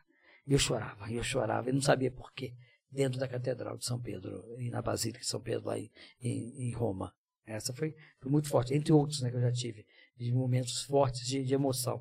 Mas Nossa Senhora de Fátima é fantástica, sou apaixonado, mas ali eu não senti aquela emoção, chorar, eu, eu senti a emoção de Nossa Tocou Senhora. seu coração Não, igual no Exato. Vaticano. Eu- eu- na me tocou o coração São de. Nossa Senhora quando eu fui eh, em Nazaré, né, na Galileia, né, e, e quando eu estive em Israel, e aí eu tive numa eh, onde supostamente José e Maria criaram Jesus, Aham. ali em cima fizeram uma grande base, uma grande igreja e dedicaram a Nossa Senhora. E lá tem diversas imagens de Nossa Senhora, inclusive eu achei fantástico uma Nossa Senhora, não sei se é chinesa ou japonesa, de olho puxadinho, né? Hum. É, e tem uma imagem de Nossa Senhora Aparecida. Na hora que eu vi a imagem de Nossa Senhora Aparecida lá, eu chorei. Sabe, você se sentir em casa? Eu vi, é igual, é igual quando eu viajo fora, é impressionante. Se eu ver uma bandeira do Brasil em algum lugar, eu fico arrepiado. emocionado, Fico né? tocado, muito tocado. Eu, eu sinto meio que em casa. Aham. Quando eu vi a imagem de Nossa Aparecida ali, eu falei, gente, é isso que é Nossa Aparecida. Mas isso talvez é o que a gente traz para nossa cidade, que é a gente ser um pouco mais bairrista com dores de campos. Uhum. E você acabou de falar que é bairrista fora do país, sente orgulho de ver uma bandeira brasileira. Sim. Ontem eu vi um, um videozinho de um, de um- brasileiro, perdi o nome dele. Que ele estava num jantar é, na Hungria com a respeito dos, dos Nobel da Paz. Nos, dos, dos prêmios Nobel, né? Da Paz. Uhum. Por que, que é, Venezuela tem, Chile tem, Argentina tem, México tem, Estados Unidos tem a rodo, só o Brasil. É investimento em ciência, né? Porque Não, de sabe o que ele falou? O Brasil tem capacidade, mas o Brasil devora seus ídolos. Porque todo ídolo, toda essa pessoa brasileira que vai concorrer, os próprios brasileiros vão denegrir a imagem daquela pessoa. Ah, Então o brasileiro não Depois tem... contra. Isso, Joga contra. Isso. Uma metáfora futebolística. isso. Mandar abraço aqui. Mas, é, Ah, tem mais, boa aqui. Rapidinho, senão eu vou ficar com o programa de mandar um abraço Não, pro Aldo aí. Um abração aí pra Claudete Malta. Ah, esse me ligou cedo. Nadiva, Nadi também. Claudete trabalhou comigo no hospital, quando eu era secretário de saúde. Ela é minha braço direito. É. O André Malta, seu primo, né? Que bom. É, Douglas Canu, abração, boa noite, galera. Delersone, boa noite, povo. Rosana Malta, boa noite, galera. Fernanda Lima, olá, boa noite, pessoal. Clodoaldo, admiramos muito. Abraço de Alan e Fernanda. O Alan, meu afilhado aí, a Fernanda. Alan minha Peter? Alan Peter, André Moura, beijão, Clodoaldo. minha ex-aluna. Viu que você pode fazer a gente aí. Thiago Zanã, que vai estar com a gente aqui sexta-feira, o Caramujo, Thiago Zanã. A Sara tá aí também na live. Abração pra Sara. Boa noite, pessoal. Grande abraço a todos aí. Soraya Belchior. Boa noite, Clodô. Miramar Oliveira. É, Um grande abraço pros meninos. pro Clodô. Um abração aí, Soraya. O Biratã Júnior. O Juninho tá aí, ó. Grande Clodoaldo. Sou grato por todos os ensinamentos. Mila Lacerda. A minha irmã. Ó, luxo, irmão. Cláuder Malta, boa noite, galera. Cristiano Tardelli, boa noite. José Désio, desenho, firme e forte com a gente aí, boa noite, abraço. Larissa do, do Natan, mandando um abraço pro Clodoaldo, você é inspiração. É... Ah, é, o Cláudio falou que você assumiu o lugar do Dr. João Pinto mesmo. Foi João Pinto? Eu não lembrava. Isso. Jefferson Lopes. Clodoaldo é sem dúvida alguma uma das minhas maiores influências profissionais. Considero ele como meu mentor. Ele fala isso pra todo lugar, todas as vezes que a gente tá, ele fala que eu sou o mentor dele. É uma pessoa que tem a capacidade de nos ensinar muito. Um forte abraço. Josi Nascimento foi meu professor de contabilidade. Josi Moreira, Clodoaldo, grande amigo. Banda Soucico, um abraço a todos, em especial para o grande Clô do Alto. Banda Soucico, a galera. Esse é o André. Pastor Márcio, Deus abençoe a todos vocês. Sucesso ao Clodoaldo. Valeu, Pastor Márcio. Laureano, amigo Clodoaldo, gente fina. A Gi, minha esposa, um beijão, um abração. Mas tá mandando beijo pro dono, não não. Boa noite, galera. Um abração pra nós aqui. Rosana Malta, Clodoaldo, um exemplo de pessoa. Um abraço pro meu amigo e cliente É, eu querido. tava lá antes de vir pra cá na minha podóloga. Depois do caminho de Santiago, ela cuida dos meus pés direto por causa disso. Edmar Moreira, abração pro Edmar Moreira aí. Geraldo Pereira, detetive dos Olhos Verdes, abração pra ele. Já já vamos trazer ele aqui, hein? Vamos. Vandeliane Paula, Vandeliana parceira aqui da- das instalações. Foi minha aluna aqui. duas vezes, no ensino médio e na Tá faculdade. aí, né? Abração, Clodoaldo, pessoa admirável, melhor professor. Juliana Silveira, Clodon, exemplo, pessoal e Ela é minha profissional. prima, já. Sucesso. Terezinha Saldanha, você é um amor, Clodoaldo. Uma sumidade, como dizia o bigode. Sucesso sempre. Lúcio Bastos, Você é meu cunhado. Gil Silveira. Isso aqui, não, como é que lê isso aqui? Tinha um, tinha um Wolf. Clipe. Tinha um Wolf Clips. Vocês estão crescendo cada vez mais. Deus abençoe. Amém. Vamos que vamos. Vem na barriga. Gilmar Teixeira. Gilmar é meu primo. Beatriz Gabriele. a minha sobrinha. Aline Manuela. Minha irmã. Abração pra ela, pro Max. É. Sony. É meu sobrinho. Parabéns Taylor. pra minha. Que Clélia, véia? Clélia Malta. Hoje tá legal. Abração pra Clélia. Miramar Oliveira. Eu trabalhei lá na mesma época, 84, 87. Eu lembro dele trabalhando lá. O Não, mas estamos juntos. Rix também mandando boa noite. Ao Peter, lá de Peter da. Mata. Um abraço forte pro meu velho amigo Clodoaldo, meu grande professor, uma pessoa em quem vou me espelhar a vida toda e lembrar de tudo que me ensinou. Ve- Nossa. Vera Campos, a vó Vera, mandando uma boa noite. É, eu não gosto muito da sogra dele. Mas manda Larissa, eu abraço, amo abraço. sogra. Larissa Bassa, é padrinha, arrasa. Beatriz Gabriel, esse padrinho, só orgulho. Emília Cardoso, forte abraço ao meu grande amigo e padrinho de casamento Clodoaldo. Emília é uma figuraça, Emília, é pra Alexandre. Alexandre, né? Isso aí. Leandro Leco, Buiuzão, lá em Barbacena. Boa noite, pessoal. Tive a oportunidade de trabalhar no Hotel Grogotó, conhecer Ariano Suassuna. Ah, do- nós falamos do Aldo Compadecida. Ah, é o autor tá. dele, o Aldo Compadecida. Ayrton Costa, sanfoneiro, lá em Prados. Abração pra todo mundo aí de Prados. Boa noite. Keila Reis. Boa noite, pessoal. Admiro demais Clodoaldo. Ana Paula, é tão gostoso ouvir você, fofo. É na Ana Paula do Paula Lincoln, Fox ela mora, no- agora ela mora no Rio Grande do Sul. Ela foi minha aluna, que ela só me chama de fofo. É. Depois nós É, estamos ele juntos em economia na faculdade. Daqui a pouco eu volto aqui. É, senão não vai Né? Só abraço, então. É, tá é, tá lotado. Um abração pra todo mundo. Um obrigadão pra todo mundo que tá na live aí. Quem não se inscreveu, se inscreva aí. Vamos dar essa força pra gente aí, pra gente crescer com o nosso canal. É, Merchan, vai lá. Pix na cabeça do Léo pra Pix ajudar o nosso aqui. projeto aí, ó. Dá aquela força, qualquer valor que você quiser dar aí pra contribuir com o nosso projeto aqui. Vai sortear o livro, não? Ah, vamos, não. Isso. Vamos, vamos deixar mais. Não, avisar que vai sortear. É, vamos lá. Hoje a gente vai sortear aqui, ó, duas obras de arte aí, ó. Que o Clodoaldo trouxe aí pra Sua gente. paixão, sua força. Clodoaldo, explica um pouquinho desse livro pra nós. Na verdade, eu estava falando com o Léo, dessa questão do Vale da Piedade, eu conheci um senhor, ele é brasileiro, morou nos Estados Unidos. Omar muito. Omar Souk. Sou o quê? Tem um retratinho Ele, ele- dele. isso, ele morou muito tempo nos Estados Unidos.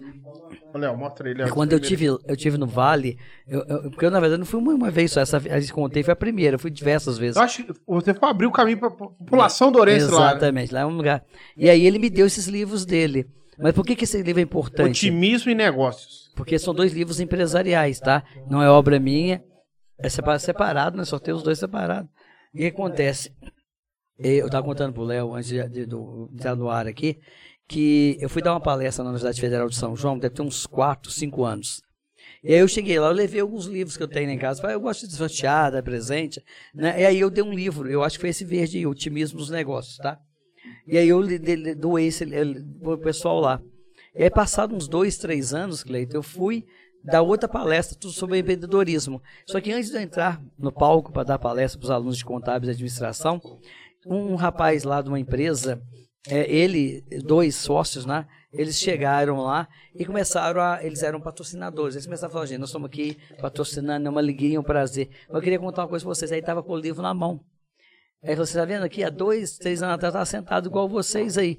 Se a gente pode empreender. Eu ganhei esse livro aqui. Aí tinha um, Otimismo e negócio. e aí tinha uma dedicatória minha no livro. Que eu dei ele de presente, o livro não era meu, é uma dedicatória. Porque é autógrafo é que é autor, né? A dedicatória é aham. de presente. Eu fiz uma dedicatória. E você tá vendo? Aí eu vi a minha assinatura no livro. Falei, gente, Assim, eu ganhei, eu tava igual vocês aí, participando dessa palestra. Isso é gratificante, né? E aí, né? exato, por isso que eu falei que essas, as coisas que são importantes na vida. E aí eu resolvi, é, eu vim aqui compartilhar, além de patrocinar o evento hoje, porque eu sou empresário, eu só fui empreendedor graças à leitura que eu fiz desse livro, motivado por bacana. esse cara que vocês vão receber agora. Otimismo Aí, ele me recebeu lá aí, cara, eu desmanchei, né? Porque imagina, uma, eu sempre, eu Nossa, sempre, é eu sempre acreditei, Cleiton, que eu não preciso mover o mundo. Eu não preciso ser Mateus de Calcutá, nem Gandhi, para mover grandes populações. Mas se eu conseguir converter a vida de uma pessoa, já valeu a pena ter vivido. Eu falo que eu já ganhei um- um espaço no céu. Então, quando o cara foi lá patrocinar o evento, a partir de uma empresa que ele criou há dois anos atrás, graças ao incentivo que eu dei de uma palestra que eu fiz e de um livro que eu dei para ele, isso não tem preço. Não tem preço. Isso Gente, preço. depois a gente vai sortear. Aí eu, tô- aí eu lembrei disso, falei, vou levar dois livros, né? Independente se eu vou ajudar quem for sorteado, porque são livros que ajudam as pessoas a ter uma visão melhor. De, ele é um- uma mistura, ele é de negócio, o cara é, empre- o cara é, é- é administrador, Certo. mas ele tem um toque requintado de motivação, que é muito bom. Os dois livros são muito bons. A gente depois vai fazer umas perguntinhas, Léo, pra ganhar o livro. A primeira, otimismo nos negócios. Quem postar aí, a partir de agora, Léo, vai lá pra baixo, Léo. A partir de agora, depois nós volta lá em cima pra ler. Aham. Qual foi o primeiro país que o Clodoaldo visitou? Vai estar ganhando esse livro aqui, ó. Qual foi o primeiro país que o Clodoaldo visitou? Vai ganhar esse livro. A, per- a próxima pergunta é depois. Tá, Léo? Muito inteligente, Cleiton. Ih, já. Quem ganhou, Léo? Ayrton Costa. Ayrton Sanfoneiro. Vamos lá, vamos confirmar. Qual foi? Falou. Portugal. Tá ali. Tá Ayrton certinho. Costa. Ah, lá, agora tá pintando um monte de Portugal ali. Não, Agora não. Costa. Então esse livro aqui vai pro Ayrton Sanfoneiro lá de Prados, lá, ó. Você Parceiraço. fazer uma dedicatória pra você entregar E pra vai ele. ser tá em, em grande desmãos, porque o Ayrton é uma pessoa nota E, e- mil. e olha pra você ver como que são as coisas, né? E o Ayrton é uma pessoa, ele é um cara assim, Que tá extremamente positivo. Vivendo empreendedor. Empreendedorismo. É, repete. Empreendedorismo. Empreendedorismo. Empreendedorismo. Ele é, o, o O Ayrton, Ayrton ele é um cara que tá- Ele, ele é aquele tipo de pessoa, assim, empreendendo que e- ele chega no lugar, ele, ele contagia as pessoas, deixa o, o E bem vontade. alto astral dele é. Eu, eu diferente. até legal. conversei com ele depois. Ele é muito alegre. Todos ele, ele- falaram que o Ayrton era gente boa. Depois que eu conheci, ele superou a expectativa. É mesmo? É, muita gente boa. Uma pessoa mil. diferenciadíssima demais. Então vamos lá agora agradecer. Merchan aí, ó. Merchan com Milton Neves. Quem quiser, tá- quem quiser um, um lanchinho aí, ó. É, é, durante essa live aqui que tá top, top, top. Eu tô gostando das rimas que ele faz. É, então, é, um lanchinho. Então põe aí. Ele tá Ah, o lanche do gordo, o lanche do gordo. Põe o gordos aí. É. Gordos, fast, maior fast food da região. Pastel, hambúrguer, é, macarrão na chapa, tem outros tipos de macarrão. Pizza. Tem um lanche lá de picanha, Isso. fantástico. É, é isso aí. Quer comer um x-tudo aí, ó, vai lá no Gordos, ou liga aí, o telefone tá na tela. Vai lá aqui, ó, ó. Um lanche gordo no conforto da sua casinha, do Glaze da Terezinha. Só pedir que ele vai entregar isso rapidinho, lanche do gordo. Top? Minas Artesanato, essa mesa espetacular aqui, ó, pra gente trocar ideia com os nossos do amigos, Mário convidados. Cardoso, que sucedeu o Clodoaldo na Secretaria de Saúde de Dores de Vocês não Campos. sabiam que ia ser secretário de saúde. Não sabia. Não, essa foi sabia. novidade mesmo. É, e um abraço pro Leandro, futuro prefeito, pré-candidato a Pré-candidato prefeito a do Arame. do Arame. no próximo Telefone ano, na entendeu? tela pra comprar a mesa, Rapidinho, top. Isso. Ão, ão, ão. A melhor da região. VHZ Transporte, só ligar lá, as menininhas fazem a cotação, entrega rápido, com qualidade e preço bom. Ão, ão, ão, A melhor da região. só ligar lá. Mercearia Malta, Mercearia Daniel do Nenzinho, eu esqueci a Daniel rima do que João do Nenzinho, aqui em 12 anos. Daniel do João João do do Nenzinho. O dia que o menino dele nascer é filho do Daniel do João do Nenzinho. como é que é a 12 anos. rima da mercearia? Ah, vai, vai falando que eu vou pensando. É, tá com a promoção lá, é, Skol e Brahma, o litrinho, R$ 1,99. Se você levar lá o casco, pagamento no... Quanto no que é, Léo? no cash, R$ 1,99. Porra. Então, litrinho normal ou litrão, lá no Daniel do João. Só pedir cervejinha geladaça lá. é E tem galão de água também, Não, quem não, quiser. é, o Léo que falou que O quê? ele também vende litraste 4, Léo? Não. Ah, não. litrão de água. É, litrão de água. Ga- Ah, que galão de água lá. É. Mar, sejam Marlovers. Ah. Marlovers. É, ó. Marluvas, equipamentos é é, profissionais. Marlovers. Um abraço pra galera da Marluvs aí. Orgulho pra nós. E orgulho de ter como nossos patrocinadores, né? É nem Exatamente. patrocínio, é. é... Não, e, é incrível, aju- tipo é, assim, é o- colaborador. Colaborador. E, a, e a equipe Hã? de marketing. Apoiadores. Apoiadores. Porque patrocinar nós Marluvs não vai representar quase nada, porque nós somos pequenininhos, mas, Mas eles ela acredita no, nosso projeto, que é muito né? importante. Verdade. Próximo A aí, gente- Natan. Um abraço aí pro Gilmar, pro Everton, pro Gi, Isso. Cherokee. Cherokee. Cherokee, né? C, não, é Cherokee. Cherokee, é porque veio da Seguro Xuxa. carro, tem Cherokee. vários, vários tipos de seguro, mas o, O meu carro é da aí o- Cherokee. O seu é, Clodovil? Também Seguro de carro. Cherokee. Os dois, meu. Os dois, seu carro, o meu, eu só tenho um por enquanto, mas o dia que tiver outro também vai ser de lá. Ontem eu pedi uma Pizza, pizza da, da, chefe, chefa. Meia chefa com meia franca do peri. Com a coca gelada. Eu não bebo refrigerante, não. Eu sou geração saúde, né? Até água comi com pizza, eu gás, dou saí da dieta. gás. Saí da dieta ontem, mas eu comi. Eu, Pizza co- da eu- chefe, telefone na tela, em menos de 20 Ontem minutos. eu pedi, a Larissa Quantos mandou. minutos? Ontem deu 19, cara. É. Marcou Não, 20, eles mas entregou deixam 19, chegar eu até 20. xinguei. Falei, ó, não não tava esperando, 20. não tava esperando. iCaser, acessórios para celular. Você quer dar ali Que um... é mais conhecido como também lata velha do celular. Lata velha do Não. quê? Tem aquela lata velha do caldeirão do Hulk que pega Não, aqueles carros velho e fica eles novo. Mesma coisa. Se você está com o celular precisando de uma capinha, de uma Não, é película. Vamos você põe tudo novo hoje. lá. Você comprou seu iPhone 11, é 11? 13? É, 14. Tá zero bala. Então você vai lá na, na iCase, vai comprar a película, a capinha, uma capinha especial diferente que ela tem lá, para poder ficar protegido o celular. É, JBL, ring light, vários acessórios aí para celulares na iCaser. Impacto gráfica. Você que tá precisando de gráfica, Ó, impressa de gráfica caneca. rápida. Isso, tem caneca, tem Topzinha. copo. é, Não precisa fora de dor. Você isso, acha aqui. Tem aqui. Na gráfica. Do Natan da Magali. Então- Telefone na tela, cartão de visita, receituário, blocos impressos em geral. Então Impacto vamos voltar pro Clodô, senão não tem muita história ainda. Senão não vai acabar e tem Bora. muita história pra contar ainda. Bora. Clodô, então vamos lá. Primeiro viagem. Agora que, é- que você vai naquele caso que você falou da. Foi, você foi. Santiago de Compostela. Não, não. Foi, não sei se foi confundido com terrorismo. Ah, sim. Na verdade, no segundo ano, nesse primeiro ano que eu falei, né? Portugal, fiz aquele circuito básico, né? Da, da Europa ali inicial. No segundo ano, né, eu queria ir no Egito, porque a exemplo do que o Léo É um- colocou, é um- é né, fascinante o Egito, falou, né? Não, né, pra eu mim, ele falar umas duas ou três vezes Acho que é a foto lives, do né? século. Você tá. Você abre a janela das pirâmides do Egito. Eu nunca Você, vi você viu há não. pouco tempo, quando, quando as, as músicas foram transferidas para um lugar lá, fizeram uma festa, igual o Hollywood mesmo, muito top, muito. Só que na verdade nas pirâmides não tem nada lá dentro não, tá?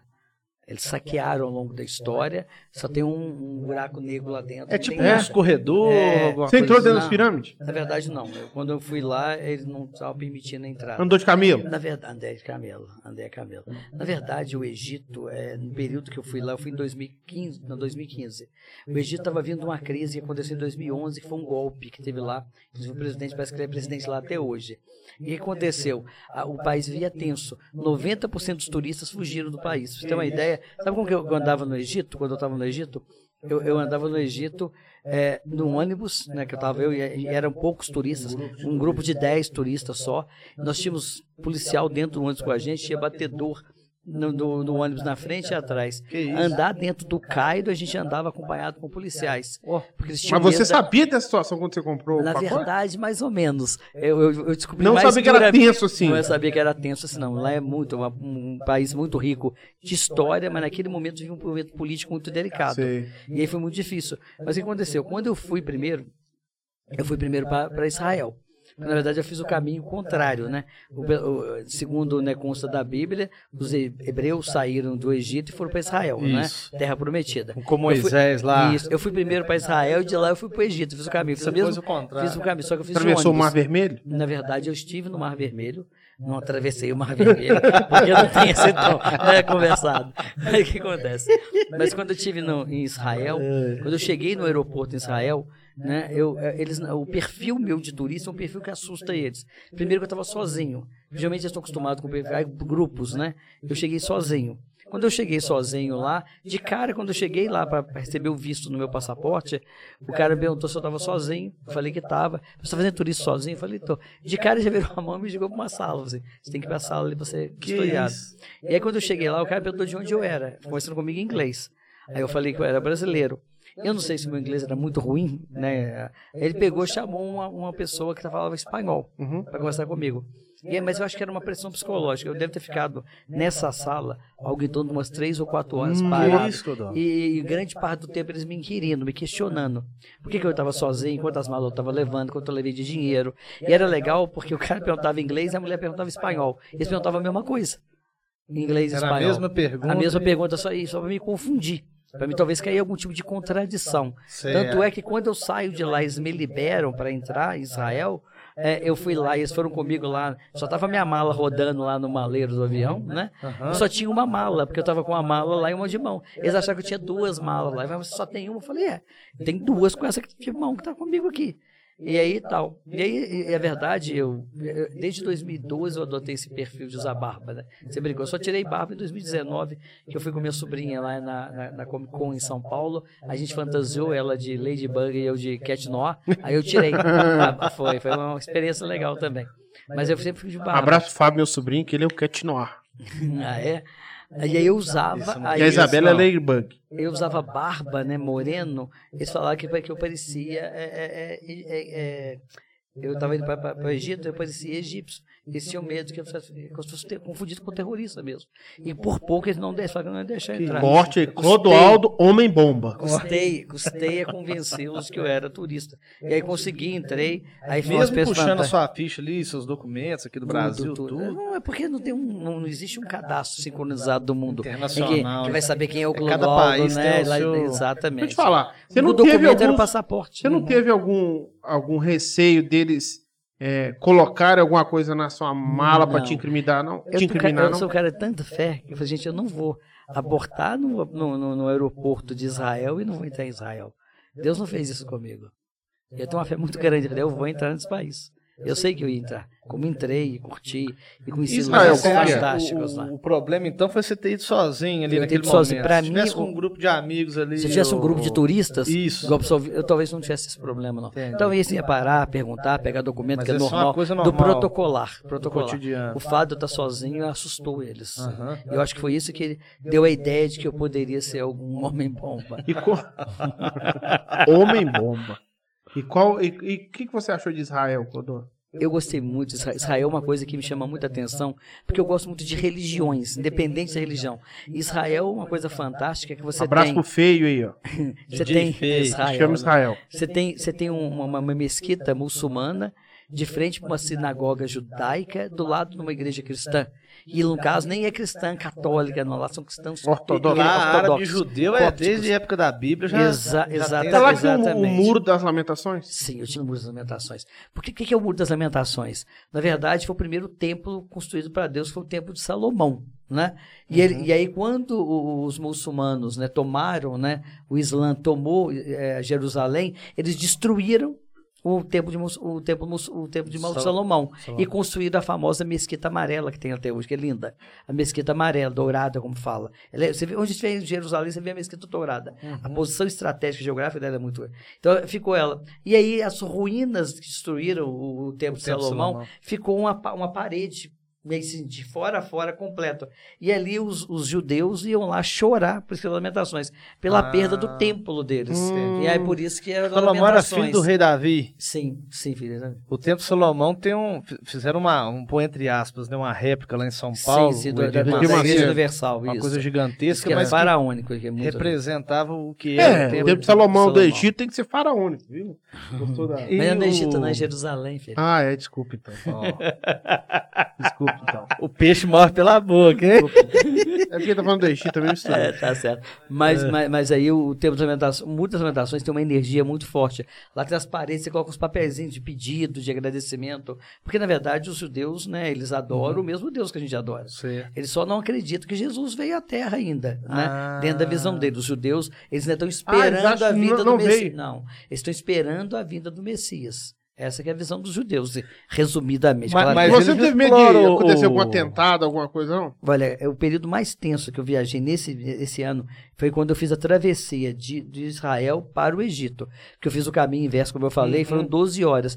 E eu fiz de ônibus, e foi escoltado. Mesmo assim, à noite, nós tivemos que ficar hospedado num, num- num- tipo um mosteiro, um lugar específico. Você tinha que sair à noite acompanhado. Ali me deu um pouco de medo, porque ali nós passamos perto da, da- daquele lugar onde tem solta bomba. Essa Jordânia, Isso, a daquela- Palestina. Na verdade, eu passei dentro da Palestina, Jordânia, Palestina. passando perto da Palestina, da, da, da- da- daquele lugar de conflito ali. Aque- Aí ah, eu faixa de Gaza. Faixa de Gaza. Faixa de Gaza. Aquela cidade, Pertinho a- da faixa de A Gaza. cidade até turística é Petra. Ela fica na Jordânia. O- Oman, não, fica na Jordânia. Na Jordânia, né? E aí eu passei num, perto da faixa de Gaza. Aí eu fiquei, a primeira vez que eu, que eu me toquei que eu estava num lugar perigoso. Eu lembro quando nós passamos na Jordânia, os policiais jordaneses entraram no ônibus para vistoriar a gente, pegar documento, sabe? Então assim, eu fiquei com um, um pouco de receio ali. E aí, nessa hora, você tinha feito amizade com alguém ou não? Tava Sim, sozinho? sim, sim. Eu tinha amizade com o pessoal que, tava, que eu conhecia lá. Eu sempre faço com um gente, né? É quando tinha uns brasileiros viajando lá. Na verdade, eu estava com um grupo latino-americano. Eu tinha chileno, tinha argentino, tinha boliviano, venezuelano. Aí eu fiquei amigo deles. Um grupo restrito de 10, 11 pessoas. Mas aí a gente é muito próximo. Tanto é quando a gente para na, na fronteira de Israel com o Egito, você não pode atravessar de um veículo automotor. Você tem que fazer a pé. Não é muito grande o texto, não. Então Aham. você passa na lugar da, da, da fronteira de, de- de Israel, eles pegam seu passaporte, carimbam ele para você sair.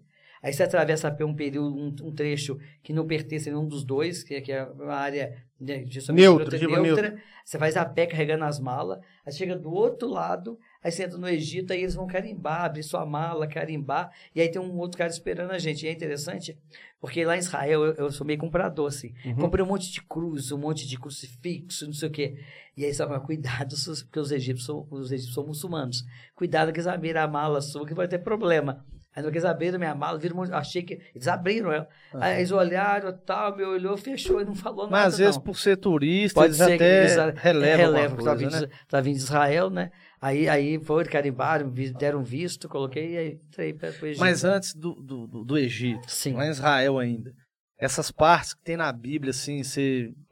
Quando você observa lá... uma, tem uma coisa que é legal. Eu falei que eu Hum. contemplo o rosário todo dia. Aham. E tem partes do rosário, do terço que eu contemplo, que eu lembro do lugar que eu vi. Por exemplo, quando eu falo nascimento de Jesus. Certo. Eu tive na, eu tive na, na- eu tive na igreja. O primeiro mistério gozoso fala da anunciação do anjo Maria. Aham. Eu tive na igreja da Anunciação. O, como exemplo, o segundo mistério é, é, dos luminosos fala das bodas de Caná. Eu tive em Caná da Galileia. Né, o terceiro mistério, o, o- o quinto mistério, por exemplo, doloroso, fala da, da, da morte de, de, de Jesus, né? E eu tive lá no Gólgota, na- onde tem o que, na verdade, na época era o Monte, Monte né, das Oliveiras. Monte das Oliveiras. Eu tive lá. Só que, na verdade, está tudo cheio de casa em volta. Mas tem aquela igreja que foi criada ali. Você poder Onde estava a cruz? Exato, onde ficava a cruz. Tem um lugar lá, exatamente, que foi o sarcófago, né, onde Jesus ficou, né, que depois ele ressurreiçou. Tem isso É, houve a ressurreição. É, é lindo em Belém, quando eu estive em Belém, na Palestina, porque Belém é na Palestina. O Natan Na falou pra nós que já tive- teve em Belém. Então, Mas ele falou, eu fui na terra que Jesus nasceu, lá no Pará. Não, Belém é outra Belém, né? então, quando eu falo, eu falo que eu fui no Israel e no Egito, mas eu estive também na Palestina, Palestina. que também é um país. E quando eu estive na Palestina, eu estive em Belém. E, e tem uma igreja onde supostamente Jesus nasceu, tem uma lindo, gente, no, no piso assim, tem uma estrela de Davi, que é onde supostamente estava o estábulo, né? Eu falo supostamente, A porque não tem, manjedoura não tem ali. comprovação científica. lá, né? têm questão de fé. Aham. É um lugar de adoração. Você acabou de falar aqui, Lindo. eu lembro na faculdade, professor de filosofia era um padre, era até aqui de. Esqueci essa cidade aqui, depois de Prados ali, de, de São. Itápolis.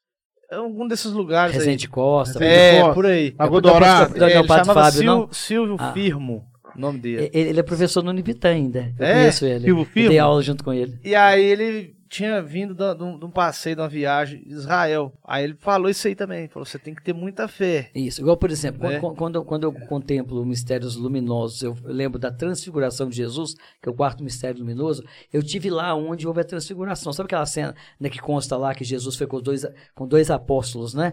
Que é Pedro e João, né? Os três. E chegou lá, houve a transfiguração. Aí apareceu é, Elias, né? E Abraão, Abraão ou Moisés? Acho que ele, Abraão, os dois.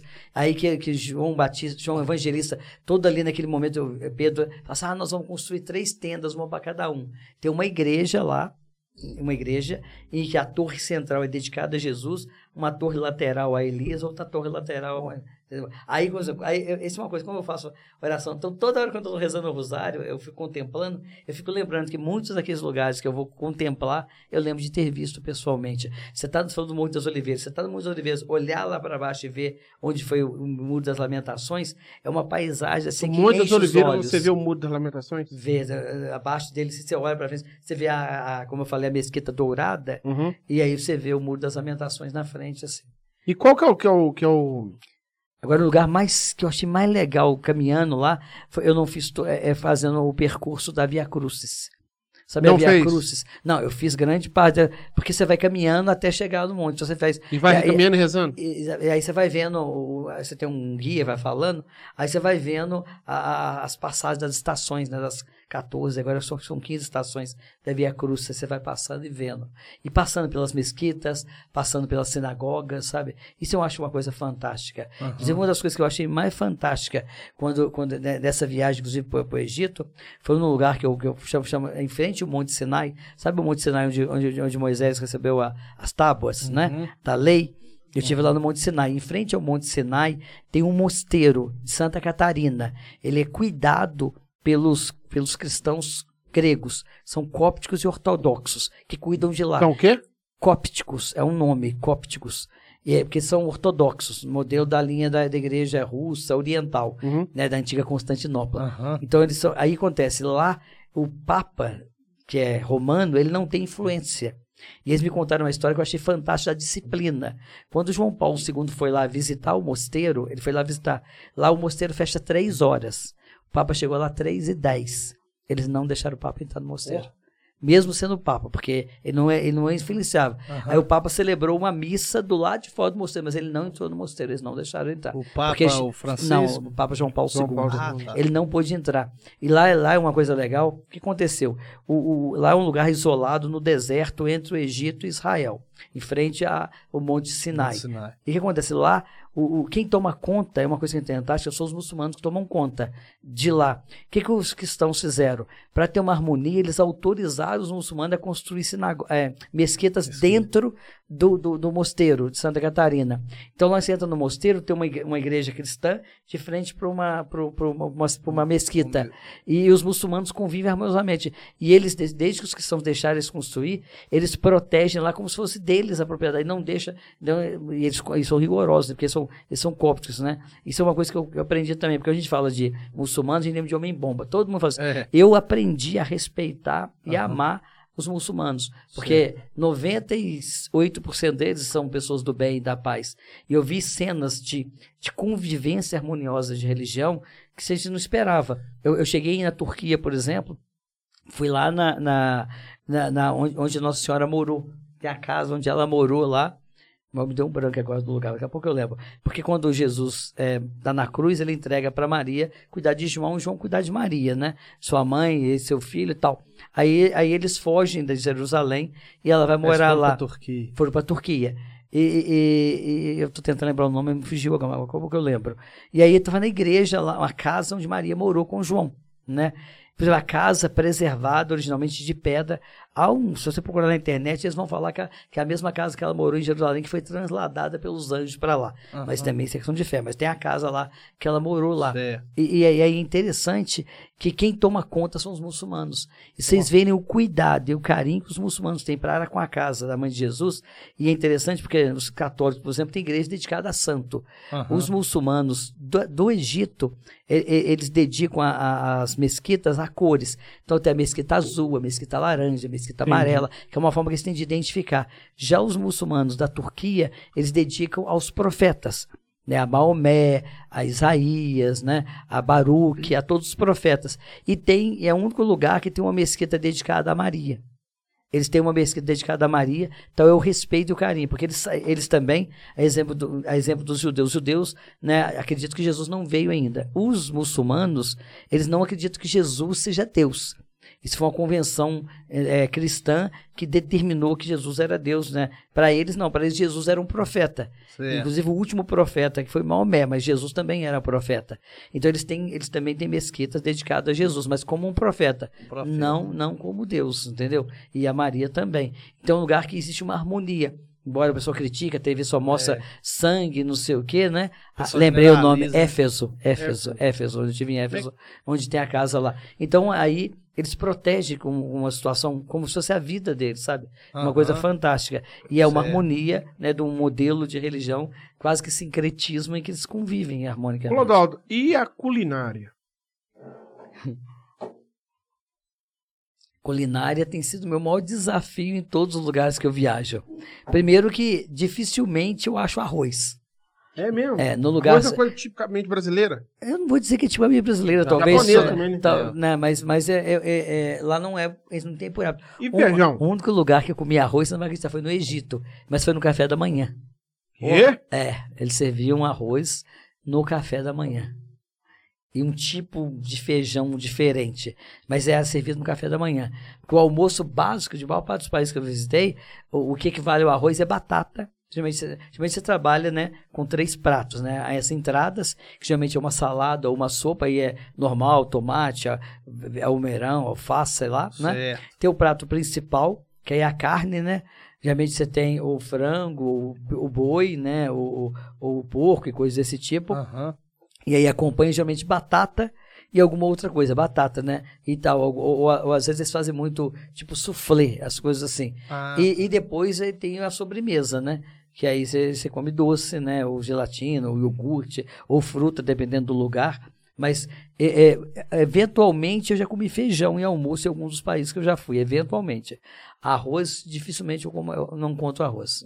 Todos os países que eu já fui, eu já fui em torno de uns 20 e poucos países, eu não lembro de comer arroz. Só lembro do Egito, que foi servido na hora do café da manhã. Mas nessas viagens, que- quando você está, você tenta é, se alimentar da culinária do local Sim, para aprender ou busca comida brasileira? Não, não, eu só como local. Adoro experimentar comida. Às vezes como cada, cada unguento. Acho, acho, eu não sei se foi na Turquia. Eles me serviram no hotel quando eu cheguei. Parece uma sopa de, de, de beterraba. Mas é, é- é interessante, é- ela lembra beterraba, é roxa igual beterraba, mas não é beterraba. E eles colocavam ovos cozidos que cozinhava dentro dela, ficavam os ovos lá dentro, sabe? É bom? É gostoso, uma delícia. E assim, eu não tenho dificuldade nenhuma de alimentar, então eu como qualquer coisa, até pedra eu brinco. Então, mas eu geralmente. Ah, esse aqui é um prato típico. Quando você brincou com o Natan de Belém do Pará. Quando eu fui em Belém do Pará, eu tive que comer pato no tucupi, que é uma comida típica local lá. Então, todo lugar fala, ah, isso aqui é típico. Às vezes eu nunca mais vou gravar o nome, às vezes eu boto até foto, pra não esquecer do prato. Eu tenho fotos. Então, É, eu comia na rua. Eu comia na rua, eu nem ligava. eu sei. É, aí acontece, é igual que ir na Bahia não comia carajé, né? É. Então acontece. Aí eu aí fala, ah, isso é típico que eu como, experimento. Às vezes depois eu não lembro o nome, eu tô péssimo para isso, eu sou até, mas eu, eu falo assim, ah, todo, ah, no Egito, prato típico é isso, eu não lembro mais o nome. Você já comeu? Se for típico, eu comi, porque todo restaurante eu faço questão de comer prato típico. Às vezes eu passo um pouco de aperto, eu tenho problema sério de hemorroida. Mas tem comidas apimentadas que eu quase me mato no outro dia. Mas mas, come. mas como, como. Eu falei, não sei se vou voltar nesse país. Nunca foi no lugar alimentando McDonald's, não. Não, nunca, nunca comi McDonald's. Em viagem nacional, nunca, nunca. Vamos lá. Então, saiu do Egito pra, pra Israel, pro. Israel, Egito. pro Egito. Isto. E depois já foi pra, pra Europa. Aí, aí- aí no Egito, na verdade, essa viagem foi só nos dois, né? Que aí eu fui no Egito, cheguei, fiz conheci as pirâmides, né? Famosas pirâmides do Léo, né, Léo? Pois é, Um lugar assim incrível, isso, andei de, andei de camelo, né? Não tinha como andar Você abriu a camelo. janela. Qual que é a isso diferença de camelo pra dromedário? Eu acho que tá vendo as cócoras, né? Qual que tem dois? O é a dromedário? quantidade de cócoras. Não Eu acho que o dromedário tem um. E o camelo tem dois, não sei. Ah. É a diferença, assim. E aí, e aí esse foi um susto que eu levei também, porque eu lembro que nesse aí eu, tava- eu conheci o pessoal de São Paulo. Ah, A Inês, eu- e mais dois lá que eu não lembro o nome agora. Eles me perdoaram, me mataram. Mas a Inês eu lembro. Porque ela manda mensagem todo dia pra mim, de bom dia. E aí, Eles foram num quarto, os três, eu fiquei no outro quarto, porque tinha comprado pacote separado. Na hora que eu abri a janela, eu dei de frente com as pirâmides, assim. Aí e foi uma coisa muito foto, forte. Aí eu e eu fui lá, chamei corre aqui pra você ver pra janela do meu quarto. Não, vou ficar aqui. Hum. Porque é isso que você falou, sabe? Que uma isso. coisa que eu aprendi, Léo, Aham. mais importante que as fotos, que eu bato, eu bato algumas fotos, Aham. mas muito mais é sentir o local, a energia do local, os ver E o aquilo. bacana é que você gra- registra demais. Você sempre tá Sim. tirando, fotografando tudo ali Sim, onde é que você sim. tá passando. E aí, mas eu gosto de sentir, tocar, ver como Aham. funciona. E isso foi uma coisa assim, sem preço mesmo. Né? E na verdade, uma outra coisa importante, né? A gente fala da- das, das pirâmides, a gente lembra de três pirâmides, né? Uhum. Kelps, Kefren e Miquerinos, né? São as três Certo. mais importantes. Né? Mas tem uma, uma pirâmide pequena mais à frente das três, as três. Só tem três? pos- na- naquele lugar ali, sim. Uhum. Naquele lugar. Tem as três famosas, né? Uhum. Que são consideradas, inclusive, né, da, da- da- das riquezas da da humanidade. as Unesco, lá, né, belezas, da exatamente. Da- né, e das maravilhas, né? Das maravilhas antigas, né? Ah, tá. Depois teve as novas, que tem o Cristo, que tem a, a Torre Eiffel e tal, mas Aham. das maravilhas antigas. E, e- e- só que além das três, tem uma pirâmide menor, que não sei porque eles não registram, é tão importante, ela, é- ela é bem menor que a outra, que é dedicada à mãe de Kelps. Que é, que é a pirâmide, ela fica próxima ali. E mais embaixo você encontra né, aquela figura emblemática, né? Parece um leão, né? A esfinge. A esfinge. Ela fica embaixo. As pirâmides, assim. E ela, eu- o eu assisti um- tamanho dela, assim, é muito ah, grande, é enorme, gigantesco. É, enorme, é muito grande. Eu estive lá assistindo um show pirotécnico de cores à noite. Nossa, mas a esfinge ficava iluminada, ficava lindo naquele, naquele show que eu vi lá, muito lindo. E ela fica logo abaixo. Que na verdade no Egito, você fala do Egito, praticamente é isso. Aham. Você olha as pirâmides e a esfinge, né? É igual eu ia te basicamente. perguntar aqui de Israel. Tel Aviv seria mais uma cidade assim. Como É, se na- fosse uma metrópole, não É, tem na, a ver- parte é- é- é- na verdade, é como se Tel Aviv, né? Aham. Fosse a, é, Tel Aviv é Israel, É. fosse a capital econômica do país, política do país. Estilo São Paulo. Exatamente. Jerusalém é a capital histórica, né? parte que é histórica. reivindicada né, pelas três grandes religiões né, é, monoteístas do mundo, né, que é o caso dos cristãos, né, de uma forma geral, Aham. também os muçulmanos, e Muçulmanos. os judeus, que são, né, então, assim, é, é, Israel, assim, eu, eu gostei muito de circular para Israel, uma cidade extremamente segura. Eu saí um dia lá, estava num grupo, sem, sem guarda, sem nada igual aconteceu no Egito, três horas da manhã vindo do boteco. Dentro, dentro, dentro de Israel. é, eu também muito bebida. Essas É? viagens, ih, a barriga dá fogo. Nossa, na Alemanha, um dia eu fui feito o caminho normal. Quando eu, imagina, fui parar lá na, na Holanda. Você imagina que eu experimentei lá na Holanda, né? Não faço ideia. Holanda. Você imagina, né? Aí, quando eu cheguei em Isra- em- na E Holanda é Alemanha- isso tudo mesmo que o povo fala? ah, eu fiquei encantado com a Holanda. Lá tem umas flores muito bonitas, né? Lá tem muito chocolate de maconha, né? É Eu mesmo? posso fazer apologia, daqui a pouco eles me prendem. Natan falou que não pode falar maconha, pode, não? Maria Ruana só. Então o que acontece? Lá, lá tem muito, é liberado, lá foi o primeiro Aham. país do mundo, né? E aí eu lembro que eu comprei um chocolate para experimentar, tinha que experimentar. Eu vou Fica lugar, doidão? eu tenho que experimentar. Na verdade, quando você bebe álcool e come chocolate, você fica doido, mas aí você não sabe se é feito de uma coisa ou da outra. Eu lembro que eu conheci um argentino, a gente estava junto faz- fazendo um circuito, aí quando chegou na Alemanha, ele foi no meu quarto pra gente comer o chocolate, o resto do chocolate. Chocolate e dois pirulitos. Pirulito. Aham. E aí, cara, antes, aí eu saí comigo com ele, foi embora, falou, ah, eu vou ficar aqui sábado à noite sozinho. Fui embora, eu fui andando pela rua da Alemanha, assim. Aí, aí eu parei no boteco, peguei um- uma cerveja, tomei um boteco vazio. Falei, não, isso não tá não. Aí comecei a caminhar. Aí comecei a ouvir uma música latina. Parecia música, música cubana. Ah, tem um lugar tocando música aqui, eu vou chegar. Aí eu cheguei lá. Conheci, inclusive, um brasileiro que mora há 30 anos lá, mais uns latinos tocando no bar. Nossa senhora, aí eu fiz a festa Ah, lá. lá, você encontrou Aí eu tomei uma daqui? cervejada, eu sei que eu cheguei embriagado mesmo no quarto esse dia. Eu sabia, porque eu, eu sou um cara muito bom, era sozinho, eu tenho que gravar os lugares. Né? É. Esse dia, essa noite, eu estava sozinho, o, menino- o, o- companheiro lá só tinha no quarto comigo lá, depois ele foi embora. Ah, eu vou lá pra. Aí eu descobri isso, ah, eu às vezes fiz isso também. Eu já experimentei bebidas também diferentes que tem nos lugares, aí tem que experimentar, beber, entendeu? O Felipe do Dalso, ele foi na Alemanha, depois ele foi na República Tcheca. Ele gostou muito da cerveja na República Tcheca, que ele fala. Que a cerveja lá Eu, era eu não muito sou boa. muito especialista em cerveja, não. Eu até gosto muito. Eu tomo cerveja, experimentei, tomei. Aham. Você, então, uns canecões de chopp que eu bebo. Né? Eu, eu, eu, eu, eu, não sei se é porque influenciado pela mídia, Aham, eu tive em Frankfurt, na Alemanha, e eu tomei um chopp lá muito gostoso. Não lembro o nome também, não. aham. Mas um chopp muito gostoso em Frankfurt, na Alemanha. Frankfurt é uma das cidades mais importantes da Alemanha, né? Sim, sim. Uma das capitais financeiras da Alemanha, né?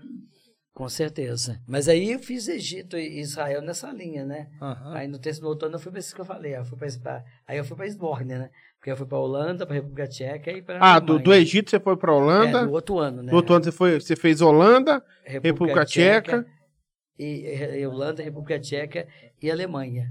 Inclusive, a Alemanha é uma, uma das coisas mais ricas que eu conheci na Alemanha, porque a gente fala muito, né, na Segunda Guerra Mundial, de Auschwitz, né, que fica na Polônia, né? Uhum. Eu conheci lá um, Auschwitz na Polônia. na Polônia. A- a- Aí eu conheci um outro parecido com. Tem um famoso que é da, da Schau. Da Schau é, é, é pé de Dortmund, eu acho. Eu, esse eu não. Eu, eu, eu, um chama Sager House. Sager House, que é um campo né, de concentração, porque o Auschwitz é de eliminação. Aham. O Sager House era só de concentração, que ficava em Berlim. Né? Aí eu fui lá, inclusive, vi o, um pedaço do muro, né? Uhum. Que separa Berlim Oriental de Ocidental. E aí eu fui. Isso foi um dos lugares mais fantásticos que eu fui. Porque eu achei que eu ia chegar lá e ia sentir mal, por ser um lugar que tinha muito sofrimento. Aham. Só que os judeus, dentro da fé deles, toda oração que ele fazia, eles colocavam uma pedra. E eu encontrei lá dentro um monte de lugar com pedras, assim, como se eles tivessem deixado em oração, Aham. aceitando o sacrifício. Certo. Então, por incrível que pareça, energia Aham. de lá era muito boa, né? Conheci lugares, assim, horrorosos lá dentro, que eles mostraram pra gente, onde tinha, né? As Todo esse processo de, gás, as martírio. coisas. Ah, você foi Exatamente. naquela câmara de gás, Isso, tudo. só que em Sager House, né? Que, no- que é a cidade de Qual que é o Berlim. sentimento desses lugares? Então, cara, isso que eu tô falando, eu achei que eu ia chegar lá, que eu ia começar a chorar de tristeza, que ia ter uma energia ruim, Então, impregnada.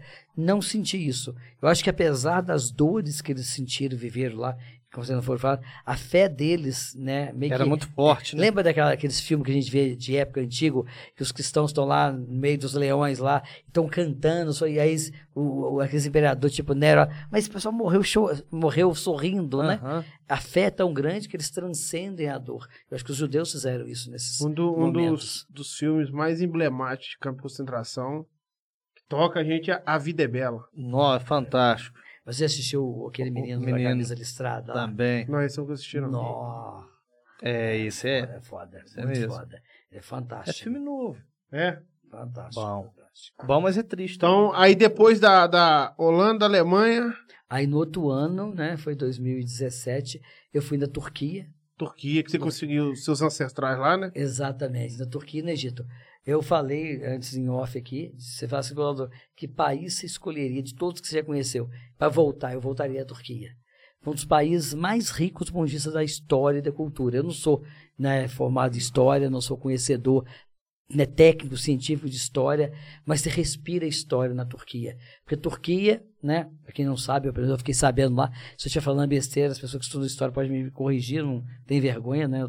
Mas a partir do que eles falaram comigo lá, eu descobri que a Turquia tinha sido, né, Constantinopla, que na verdade é um pedaço lá que é Constantinopla.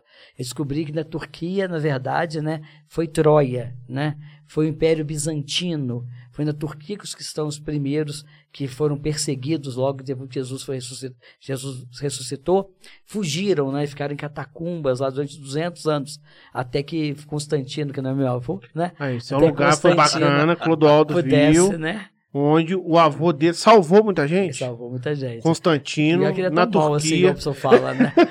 Viu? Constantino não é tão mal assim, não. E ele se Ele converteu, salvou muita gente né? na Turquia. Converteu o cristianismo e aí ele permitiu que os cristãos voltassem para Jerusalém.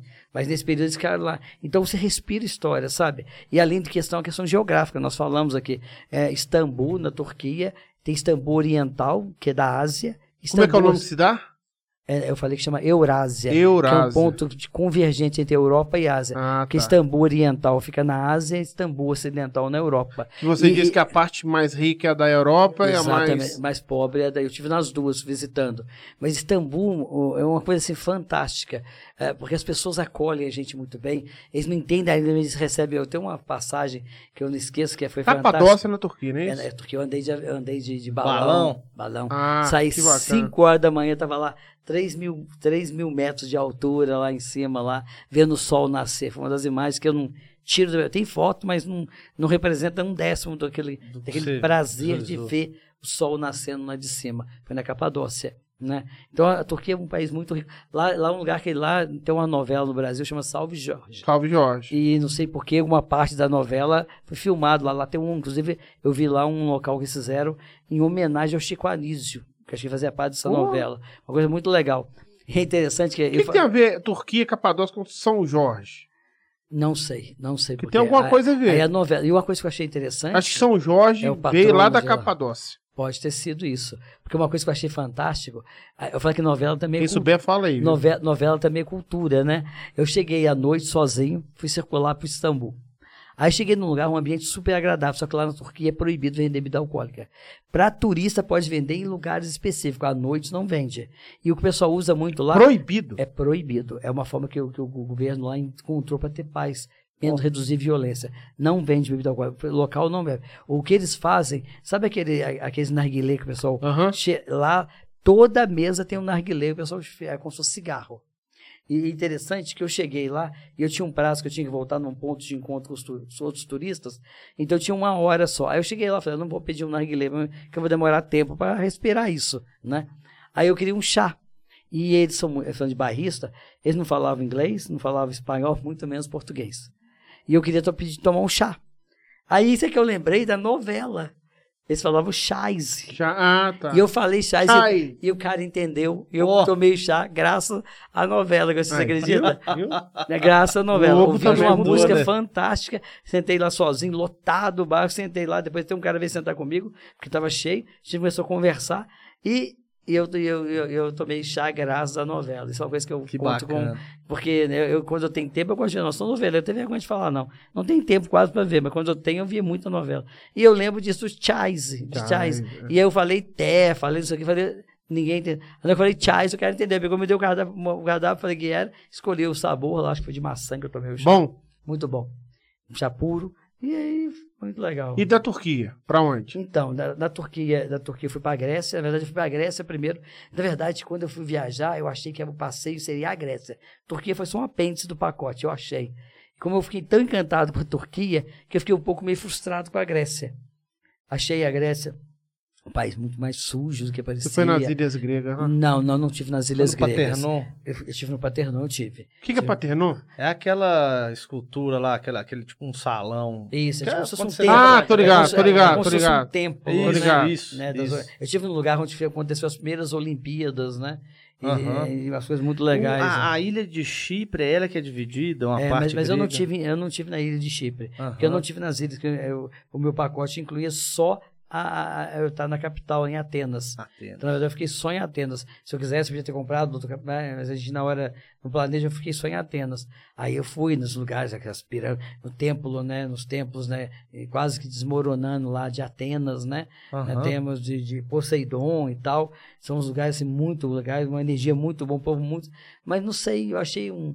um o pessoal chama minha orelha. Eu achei quase um amontoado de pedra. Porque esse pessoal eu achei mais frio. Aham. Porque o- os gregos, né, economicamente, são o país mais pobre hoje, quase da Da Europa. Europa. Eles são quase que. Estão É, eles quase mostraram saindo. as Mas vive em instalações crise, né? da... Vive em crise, As instalações das Olimpíadas, que Então eles isso, não cuidaram, não preocupa. Então por isso que eu senti a Turquia melhor para Uhum. Passear, conhecer, ser receptivo. Um país extremamente seguro, sabe? Uhum. A cada X metros você encontra policial, então é um lugar para de andar. Não tem Tranquilo. violência, não tem casos quase de roubo nem nada.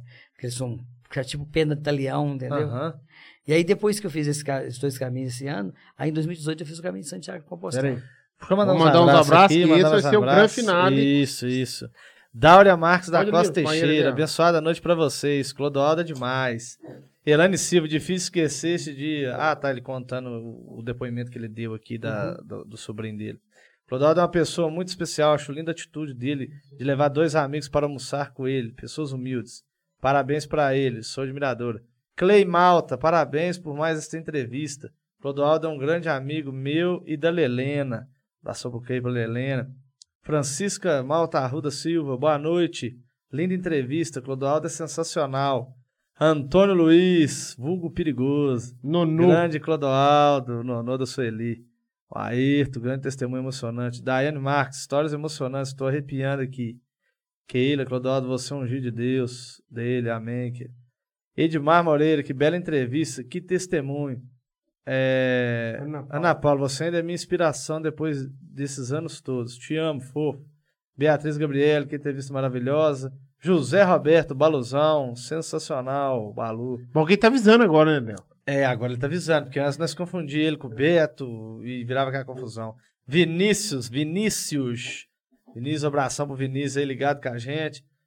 Pablo Malta, Lá parabéns, BH, excelente bate-papo. Valeu, Pablo, pela moral aí. Vamos se inscrevendo aí, galera. Quem tá chegando no canal agora, vamos se inscrevendo aí. Pra dar aquela moral pra gente aqui. Angelita Oliveira, Clodoaldo é um grande exemplo pra nós na Marluvas. Um grande abraço, Meire, mulher do Iaiá. Aí, Clodoaldo. Ah, tá. Ele perguntou qual era o país que surpreendeu ele espiritualmente, né? A energia do local. Ele falou da. Da Turquia. Isso. Gilson Silveira. Charles Ferreira, abraço a Lá de todos. Joinville. Estamos aqui em Joinville prestigiando a todos vocês e principalmente meu amigo Clodoaldo. Chato fez aniversário agora, dia 18 de novembro. Parabéns, Abração, Charles. Charles aí, parabéns aí. É... Eu falei Ai, da minha xará irmã, o Edivar faz aniversário amanhã Leonardo também. Leonardo Silva, Clodoaldo, um grande abraço. Fernando Oliveira, oi aí, Andra, manda um abração para esse meu amigo. Terezinha Arruda, Clodoaldo, excelente pessoa. Terezinha Arruda foi minha professora de primário. Acho que Terezinha, foi professor de todo mundo em Douros. Bastante gente. Ana Lúcia Pinto, Clodoaldo, um grande Sim, amigo, amo. Cláuder Malta, Clodoaldo já foi músico da Lira, tocava Sim. pistão. Toquei 10 anos piston. Aí teve que a galera respondendo de Portugal. Agostinho Freitas, um abração pro Agostinho da Darcy aí. Oxi, Nós viajamos junto ano passado com o pessoal, uma É. excursão pra praia. Patrícia Moreira. O Junão tá aí, Douglas Cano, o Edmar. El Elaine Lilia Melo. Elaine- Betânia, estamos orgulhosos de você, nosso grande amigo. Que Nossa Senhora te proteja. Sempre Betânia. nosso amigão. Clodoaldo, um abração nosso irmão. irmã, Nós né, chamamos sempre. Beijos. Pedro Felipe, abração, Pedro Felipe. Moema, Letícia Liana. Fábio está mandando abraço para o padrinho. Ô, tu, abraço. E é isso aí. É, Natan, merchanzinho para nós fechar aí os merchan também, para nós agarrar no bate-papo aqui. Vamos lá, vamos lá, vamos lá. É... Supermercado Dorenço, o aplicativo, site, mercado aí, ó. Quem quiser fazer sua compra no conforto da sua casa, baixa o aplicativo. E faz não, e, não, não vai achando que vai pedir por aplicativo, que vai chegar coisa com validade errada, Não, coisa de certinho. má qualidade. Chega tudo certinho. Tem gente especializada para escolher o melhor para você lá dentro. Exatamente. Só pedir que rapidinho estão te entregando lá. Então é aquele negócio, né, Léo? É, tá Se precisando. você estiver precisando de um remédio pro nariz, Farmácia do Luiz. só ligar lá, Americana. drogaria americana. Ô, Juninho, sorteio ainda vai ter, calma aí. Do Ah, outro ele tá caçando calma, eu É. já tô com a, a pergunta hoje- tá aqui mesmo. Vou Hoje pegar vai os ter que seis. ser um negócio muito difícil. Vou pegar muito seis. fácil. É. Só quem falar os 20. Filiado com- Os 27, agora 27 é filiado com dó. Ou se não descobriu o que tá faltando. É, também. Então tá aí drogaria americana, né? Os telefones na Um tela. abraço pra galera Drogaria Americana, Luiz, toda a Luiz, galera. Todo mundo aí. E nove festas, o buffet da Natália do Cidinho. Aniversário, casamento, formatura, se você quiser tudo arrumadinho, Natália do Cidinho aí, nove lá festas. e nove festa, uma menina da cidade, dá moral pra Isso. ela, que é tudo de qualidade, fazendo alegria pra você, hein? Isso aí. NP Publicidade. Você Ah, tá precisando, agora né? sim, o cara é fera, hein? O que ele Isso. promete, ele cumpre. Verdade. E top, um abraço aí. Um abração pro Rodrigão, pra Rodrigo de de, Pratos. Pratos. Ó, Pratos excelente Online lá. reportagem nossa lá, hein? Top. Valeu pelo- de bola, um. Pela moral, viu? Tá precisando de um site, um e-commerce, dá uma ajeitada no seu site, NP Publicidade aí. Galera, nota mil. Drogaria Uriel, que tá com promoção essa semana, vai ter sor- muitos sorteios. Acompanhe as redes sociais da Drogaria Uriel. Drogaria Uriel, que tem até o lema, né? Aqui a gente cuida de você. Então, é, entra nas redes sociais aí pra vocês poderem estar participando do sorteio. E nova, rede nova. Rede nova de drogarias, né? De farmácias. A pontos, topografia aí do Guilherme. Você tá precisando fazer um- uma medição de terreno, Liga pro Guilherme. serviços Liga pro Guilherme. A pontos, topografia, telefone na tela. É, ele é o único, acho que da É região. com drone? aqui. É, ele faz a topografia. Não, é aérea. voando, né, Natan? É claro que é com drone, né, Natan? É uma inovação na É, nossa região é. aqui. Então, um abração pro Guilherme aí. Quem tiver precisando de um um inventário aí de um topógrafo, vai lá na A Pontos Topografia. Então vamos. E o vamos... nome do afiliado é Guilherme. Ah, Acho que é viu? o que ele esqueceu. Não, não, porque na Não. verdade, é- é- quando eu falo afiliado, eu. eu Nem precisa faço- repetir nem o nome. eu- não, eu faço questão de lembrar desses 28, porque estão numa lista que eu tenho dos presentes de Natal, como você falou. Tem um, esse menino, Guilherme, na verdade, é filho da Vanessa Sandim, que mora em São João. Ela morou com o Saulo, meu afiliado, muito Aham. tempo. E o Guilherme era filho dela, nem é com o Saulo. O Saulo é meio que quase um pai dele. Entendi. Só que no período que eu convia muito com eles, o menino tinha um carinho, tinha um carinho muito grande. Aí eu sempre incluía na lista de presente. É por isso que eu falei, porque na verdade ele está afastado. Deve ter anos que eu não vejo o Guilherme. Mas o Guilherme Mas é tá no coração rapaz. ainda. Sim, e aí ele tá na lista. Todo ano ainda com presente. Eu deixo na Carla, a Carla manda entregar para ele. Ah, E bacana. aí chama Guilherme. Por isso, porque assim, igual eu falei, além dos crismas, consagração e batismo, eu tenho uns de consideração. Que é bacana Que vem no, no pacote, né? Aham. Você viu a Beatriz, minha sobrinha, falando, ah, o padrinho, né? Ela, na verdade, a Bia- a Bianca era minha, minha, filhada e ela também acabou assumindo. Então, eu, eu e o Dude com o padrinho dela. Aham. Por causa disso. É dois grandes padrinhos. Exato, literalmente falando. então, acontece. Aí, é, o Guilherme, eu não tenho contato com ele há muitos anos. Aham. Mas aí, todo ano, no final do ano, eu mando lembrancinha pra ele também, Bacana. João. Ele é um menino novo, ele deve ter o quê hoje? Uns, uns 19 anos, 18. Eu passava pra ele na rua porque eu nem conheci. Mora em São João com a mãe dele, com a Vanessa, que era na época namorada do Saulo. Né? Ó, o Natan tá falando que ó, o Catitu mandando um abração pra você. Ah, É, que te- tu- é o negócio do freio, como é que é? Vem cá, fala, fala. a Tito lembrou da história, essa aí é o Fusca. Ô pessoal, tudo jóia? É, meu pai tá perguntando pra você, o seguinte: se- quando vocês estavam no Morro do Carteiro, se você lembra que você falou assim: Cat, perdeu o freio! É porque eu chamava o Catito de Cat. Somente tonto, né? A gente tava vindo uma confraternização do pessoal da zeladoria, da área de segurança do trabalho. E eu, eu tava dirigindo, o Catito do meu lado, não sei quem tava atrás. E ele tava descendo o catete, o Fusca perdeu o freio. Eu falei, e agora, José? Eu falei, Cat, perdeu o freio. E, e descemos o catete afora sem Que freio. isso? Aí, aí eu fui, né, a gente vai ficando mais velho, aí eu reduzi de quarto para terceiro, que o senhor me orientou, foi para segunda, primeira ele parou, aí ele parou, né? Ele trava na, na caixa. Mas nós descemos o catete sem feio mesmo, foi. Mas então Grande eu abraço outra aqui, ó, de Fusca, uma galera lá na, na caveira, lá na, na casa do seu pai, de vocês lá. Rafael do salão no Fusca. Eu não sei o que ele fez, que ele não engrenou o carro. De repente, tá o Fusca sozinho, quase já descendo. Teve que correndo, entrar no Fusca lá pra parar. Ih, já tinha ficado história de perder freio Fusca, é uma, uma, uma beleza. Esse carro que estilo MacGyver, que você vai lá, arruma, pega um durex, Enrola prega arame. nele e corta o arame, só Jesus. Mas eu lembro dessa história assim. Um abraço pro Catito. Cat. Vamos lá agora pra, pra, pra terminar. O que foi? É o que você falou. Santiago de Compostela lá. Ah, São Tiago de Compostela. O Clodô tem Ele um... trouxe algumas fotos aqui também. É. Se quiser que eu vou mostrar. Vamos aqui É, primeiro? dos outros, né? Esse aqui é de, ô. é de Istambul. E Ah, esse tá, esse aqui é do- Toledo. Vai pondo lá ali, vai. Espanhola. Vai pôr ali. Vou mostrando aqui. Clodô, é, é, é Santiago de Compostela. Foi a, a mais marcante? Foi. É, do ponto de vista espiritual, alguém perguntou, eu falei Turquia. Turquia, na verdade, foi o país que eu mais gostei de turistar. Santiago de Compostela, espiritualmente, foi Santiago de Compostela. Eu vi que a Elaine comentou alguma coisa, né, aí, Elaine, que é vereadora, e eu não esqueço de uma passagem com a irmã dela, com a Branquinha, a Branquinha, porque nesse dia que eu fiz a maior, maior caminhada aqui em Dores, no processo de preparação, tá? Para o caminho de Santiago, porque eu fiz uma preparação. Qu- Quando eu resolvi para o caminho, foi uma coisa interessante. Eu estava fazendo um tratamento, até à distância, nem tinha pandemia, não, mas eu fazia uma terapia virtual. Um amigo meu que mora em, em, em no Rio Grande do Sul. Uhum. E se chama Silvano, nem sei se ele estava vendo, mas Silvano O Osiris. que, que seria uma terapia espiritual? Era uma terapia, na verdade, corporal, que ele me ensinou a fazer umas massagens, ele ficava me orientando do outro lado. Uhum. Eu fazia, né? Esse de Toledo, a cidade que eu mais gostei no mundo. E aí eu, eu, eu, eu, fazia, e eu ia, ele me orientando, eu ia fazendo, como se fosse uma meditação guiada. Ele me orientando. E aí, nesse período de tratamento que eu fiz com o Osíris, um dia eu acordei, às vésperas do Natal, do nada, Cleiton, não me pergunta como é que foi. E falei com o Osíris, Osíris assim, não tá dizendo, Osíris, eu vou para Santiago de Compostela. E nem tinha isso em, mente, nada? Nunca, nunca pensei. Não tinha lido nem o livro do Paulo Coelho, Diário de um Mago, que eu li depois, que faz menção ao caminho de Santiago. Que foi o Paulo Coelho foi quem trouxe para o Brasil esse caminho né, francês, que é o mais tradicional. Eu nunca, nunca vi falar do caminho de Santiago. Eu vi pra, a- por alto, alguém comentou do livro do Paulo Coelho. E eu sonhei, acordei, falei com o Osíris, entrei em contato com o Osíris, eu vou para Santiago.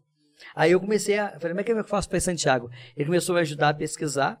Aí depois desse outro circuito, aí eu entrei em contato com a Camila, do Denilton. Uhum. Ela foi contratei com um personal para me preparar Então, fisicamente. você disse que teve cinco, Cinco mulheres cinco mulheres que. que me ajudaram que a, preparar, a me né? preparar para o caminho. A Certo. primeira foi a Camila, no processo dela, ela é personal. Uhum. Ela- a Camila me ajudou a desenhar o caminho, a definir o que eu ia fazer, as, as paradas, quantos quilômetros por dia, me preparou Ah, foi fisicamente. tudo pré-determinado. Isso.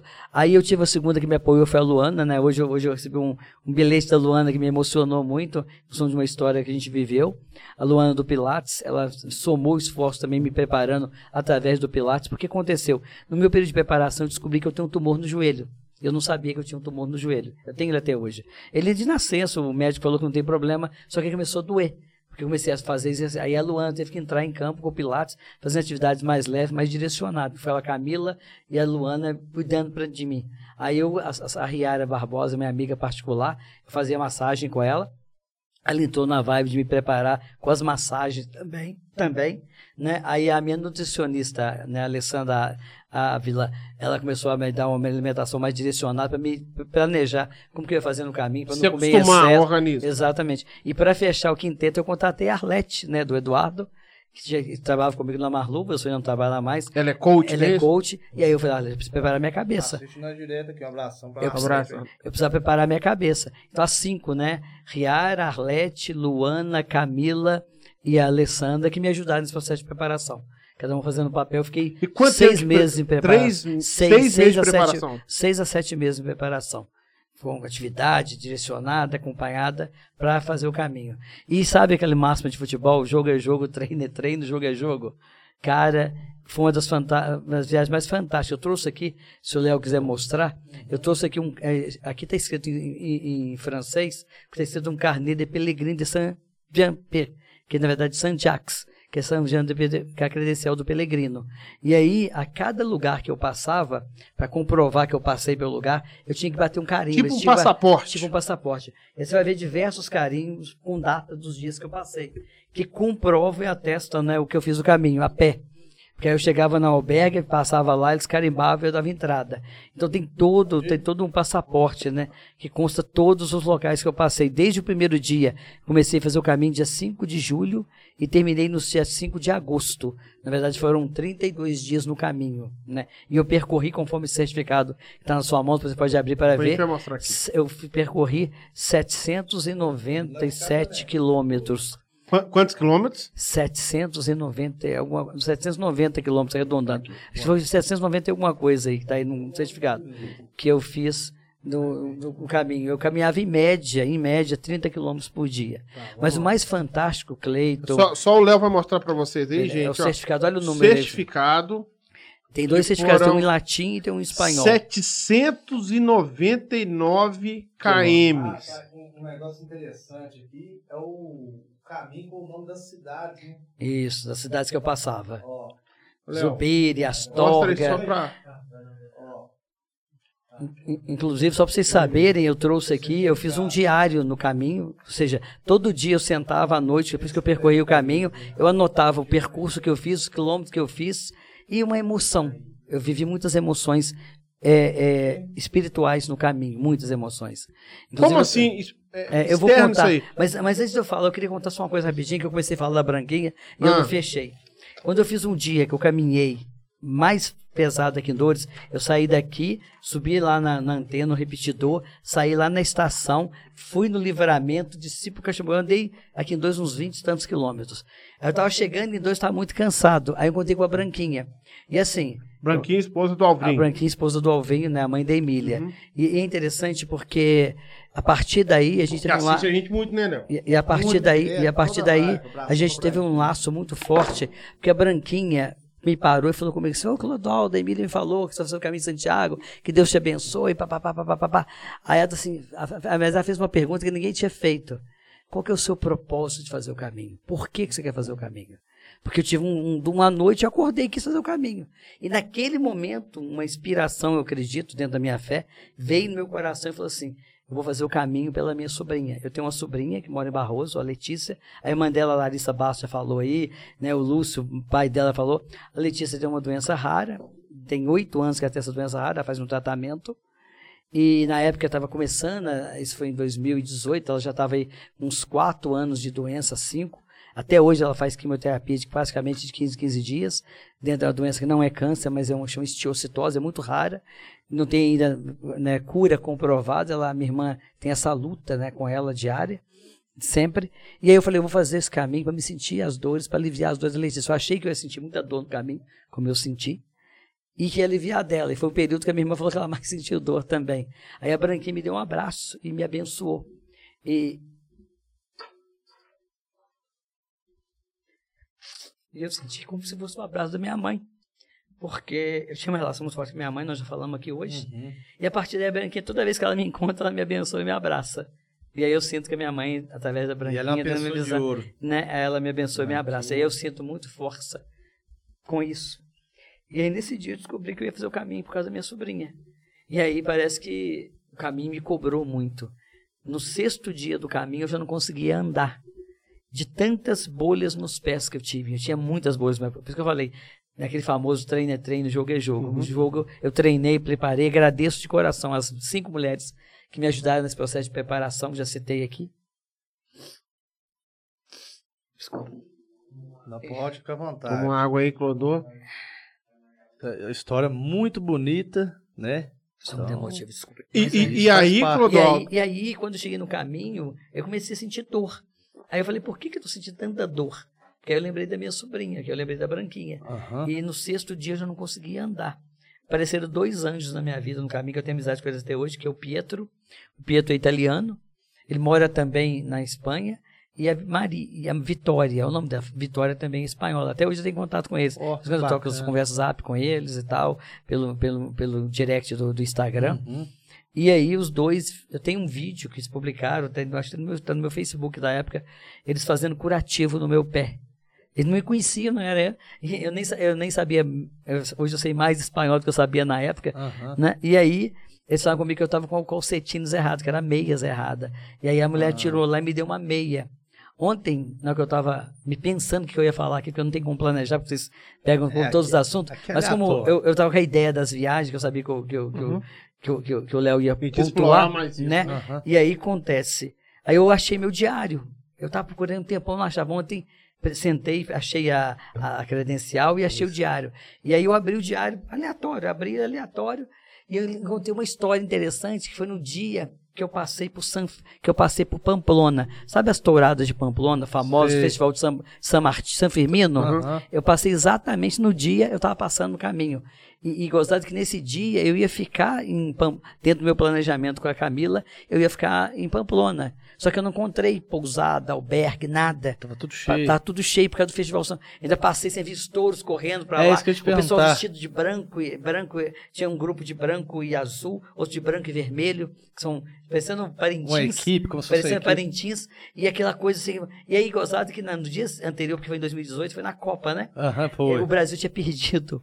E aí, Bélgica. é, e aí na minha mochila tinha bandeira do Brasil, que eu carregava, porque eu tenho um orgulho. Uhum. E aí o cara falou: você é brasileiro, o Brasil foi desclassificado. E não sei o que, Mas mexendo mas comigo. Bruno, toma no cu, rapaz. brincando comigo. E Eu sei, que, eu sei que nesse dia eu fui parar numa cidade chamada Zubiri. Que é- e nesse dia eu andei acho que 30, 32 quilômetros. Está escrito na minha agenda, eu, eu lembrei. 32 quilômetros.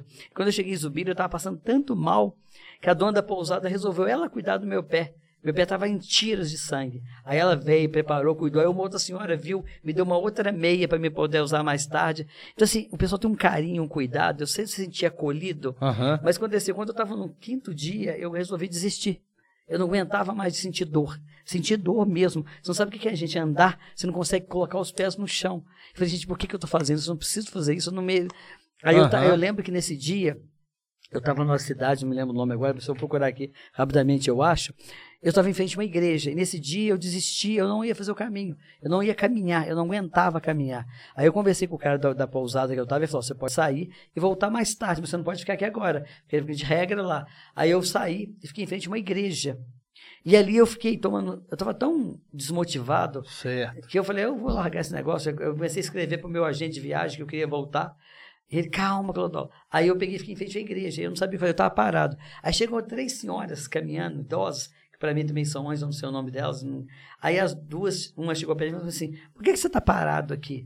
Falei, ah, porque eu tô hospedado ali, fazendo um caminho em Santiago, mas eu não tô aguentando. Você precisa ir de um posto de saúde. Eu falei, mas eu não tenho seguro internacional. Eu tinha, mas eu não sabia nem como usar. Aham. Ela falou, não, você vai ter que ser atendido. Aí a senhora, ela devia ter uns 80 anos, ela deixou a outra que não estava andando de sentado. E elas Pegou pelo- espanhol. Isso, pegou pelo meu braço, eu me puxando, me puxando. Isso é um anjo. E me chegou lá no posto de saúde e falou com a médica: Olha, esse aqui é é brasileiro, precisa ser atendido, ele está passando mal. A médica falou: Não tem como cuidar dele. É, a médica era muito caro, tinha que pagar.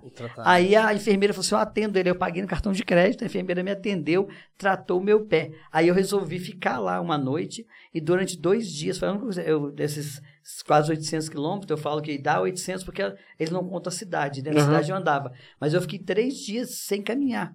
Um, um dia eu dormi lá de novo nesse lugar, e nos outros dias, até eu chegar numa cidade chamada Santo Domingo da La Calçada, que eu cheguei lá, um homem falou assim: é por isso que seus pés. Os espanhóis são meio assim, eles nem têm costume com a gente, eles xingam a gente. Sei. Aí eu, eu tava parado assim, não pode ser, é por isso que seus pés estão machucados assim. O cara não me conhecia. Vem cá, e me levou numa bar, num, num- eu tenho até hoje um calçado. E fez eu comprar uma sandália tipo franciscano. Certo. Essa aí você vai caminhar. E a partir daí eu ganhei uma força, uma energia, e eu fiz o resto do caminho. Eu, caminhei sandália. de sandália. Eu caminhei seis dias, um sapato pensando na sandália. Aham. É um sapatinho aberto, assim, cheio de correia. Aí eu caminhei seis dias, e três dias eu fiquei dois, um dia no mesmo lugar, depois eu fui de ônibus, e depois, a partir de São Domingos Calçado, eu andei mais 24, 25 dias, direto sem sentir nada. Mas tipo, quando eu falo espirituais, você perguntou, Cleiton, por exemplo, é, de novo é fé. Um dia eu estava caminhando, eu não lembro mais da cidade, eu acho que eu estava indo para. Esse dia eu estava indo para Astorga, acho que foi para Astorga. Eu estava caminhando e faltava 5 quilômetros para me chegar, eu já não aguentava mais caminhar, já tinha dado, sei lá, uns 22, 23 quilômetros. E eu estava aguentando, eu estava sozinho, porque o caminho, assim, às vezes você tem dia caminhando com alguém, tem que você caminha sozinho, eu estava sozinho. Aí, do nada, a minha fé, eu comecei a cantar Maria de Nazaré. E aí, Sozinho. sozinho. A sensação que eu tive, isso é uma questão de acreditar, que veio um anjo, voou atrás de mim, pegou minha mochila, levantou a mochila. Eu não sentia peso nas costas. Eu andei durante 5 quilômetros como se eu não estivesse carregando nada. Para mim, está escrito aqui no Esses números diário. aqui é as quilometragens para poder chegar que falta. Isso. Astorga faltava aí 254 Isso, eu quilômetros. estava quase chegando perto de Sarria. Que é- E aí eu não aguentava andar. Aí, aí um anjo me levou. E mais legal, quando eu cheguei lá em Astorga, eu cheguei numa pousada de freiras. Porque cada dia ficava uma pousada diferente. Umas de graça, outras eu pagava baixo, 5 euros, 10 euros, variava. Esse dia eu cheguei nessa, aí a moça assim, tem alguém com o pé machucado? Eu falei, tem, meu pé não aguentava. Assim, hoje vai ter podólogos aqui, eles vão tratar vocês de graça. E aí é interessante que de manhã, é um outro fato também, que tudo é obra de Deus. Nesse sexto dia que eu não aguentava caminhar, eu decidi que a partir daquele, porque eu já rezava todo dia o rosário, isso já desde 2013. Eu resolvi que a partir daquele dia, todo dia eu ia entrar numa igreja e fazer uma oração. E quando a igreja estivesse fechada, eu ajoelhava em frente à igreja e rezava para agradecer a Deus Você ainda faz dia. isso até hoje. Hoje, quando eu tô, tenho oportunidade, eu faço. Mas eu fiz isso em função do caminho, para ganhar força. E eu fiz isso, essa promessa. Então, todo dia eu ia. Então, por exemplo, quando e todo dia eu assistia a missa à noite. Quando não tinha missa, eu, eu ia lá e rezava em frente à igreja. Mas, geralmente, quando tinha missa, tinha missa. E nesse dia, foi uma coisa interessante, que eu estava caminhando, e eu estava vindo, é, eu estava caminhando, aí eu comecei, era 10 horas, era umas 9 e pouco da manhã, eu comecei a ouvir uns sinos. Gente, aí- aí, quanto mais eu aproximava da cidade, mais o sino repicava. E parecia que esse sino estava repicando dentro de mim. Aham. Sabe como o seu coração está tocando? Sei. Aí eu falei, gente, eu tenho que ir nessa igreja, eu tenho que parar aqui para depois eu seguir o caminho.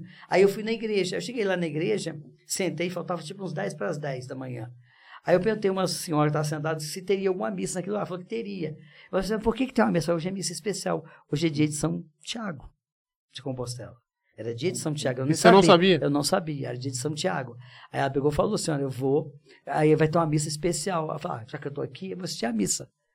Aí eu assisti a missa com paciência, atrasei meu cronograma uma ou duas horas, assisti a missa, depois eu fiz um lanche, depois eu segui fazer o caminho normal. E aí quando eu cheguei em Astorga à noite, que eu tinha vivido isso da, da, da experiência, quando eu cheguei lá, eu fui para esse lugar. Aí a mulher foi nesse lugar, me, me ficou com uma, quase duas horas, uma podóloga, cuidando dos meus pés. E aí eu perdi a missa da noite, mas na verdade eu tinha assistido a missa. Deus preparou tão legal que eu assisti a Uhum, missa da manhã, em substituição à da noite que eu assistiria, que eu tinha prometido, e eles cuidaram de mim. E aí eu só fui fortalecendo. Aí minha vida, o caminho Então, ficou no- mais fácil de, de- No final não chegou aquele clodaldo acabado no final, não. Então, cara, vocês- quando eu cheguei aqui, o Léo É, falou, eu comigo falei assim: isso. qual que é a sensação de chegar a Santiago?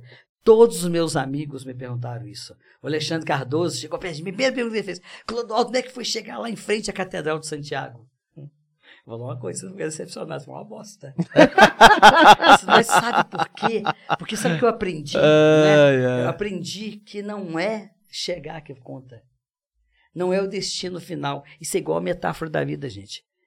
Não é o que vocês, aonde vocês vão chegar. Nós já sabemos onde nós vamos chegar. É a morte. Mas o que você tem que viver é o cada momento, é o dia. Cada dia é um caminho, cada dia é uma estrada. Então, o que eu aprendi com o caminho de Santiago, que eu não tenho que ter ansiedade, eu não tenho que preocupar se eu vou chegar lá em Santiago. Mas eu tenho que viver o meu caminho diariamente. E cada dia eram os meus 25, 30 quilômetros que eu fazia. Esse Isso é era o meu pra vida caminho. inteira, E aí, é quando- como, eu sou, como ao longo do caminho eu fui cuidado, eu sofri, eu chorei, eu tive experiências espirituais como essa que eu falei do anjo, tive outras, tá?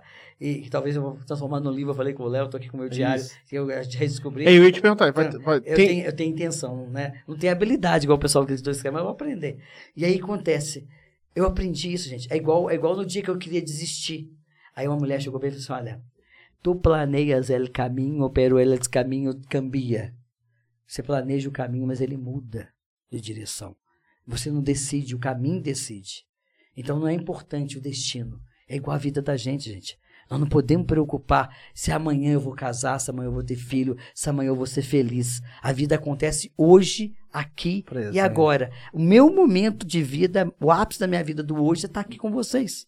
Porque a vida, nós quatro aqui, de todo mundo que está acompanhando a gente nessa live aí do podcast, está acontecendo nesse momento. O que aconteceu ontem, o que vai acontecer amanhã não importa. Porque passado e futuro são irmãos gêmeos que querem roubar o que é mais importante, que é o presente. E o grande aprendizado meu do caminho é que eu devia viver um dia de cada vez. Como, aliás, a gente deve fazer isso sempre. Então não era importante chegar em Santiago. Era importante fazer o caminho, continuar caminhando. Apesar das o dores, importante das nem aonde vai chegar, é como vai chegar. É chegar.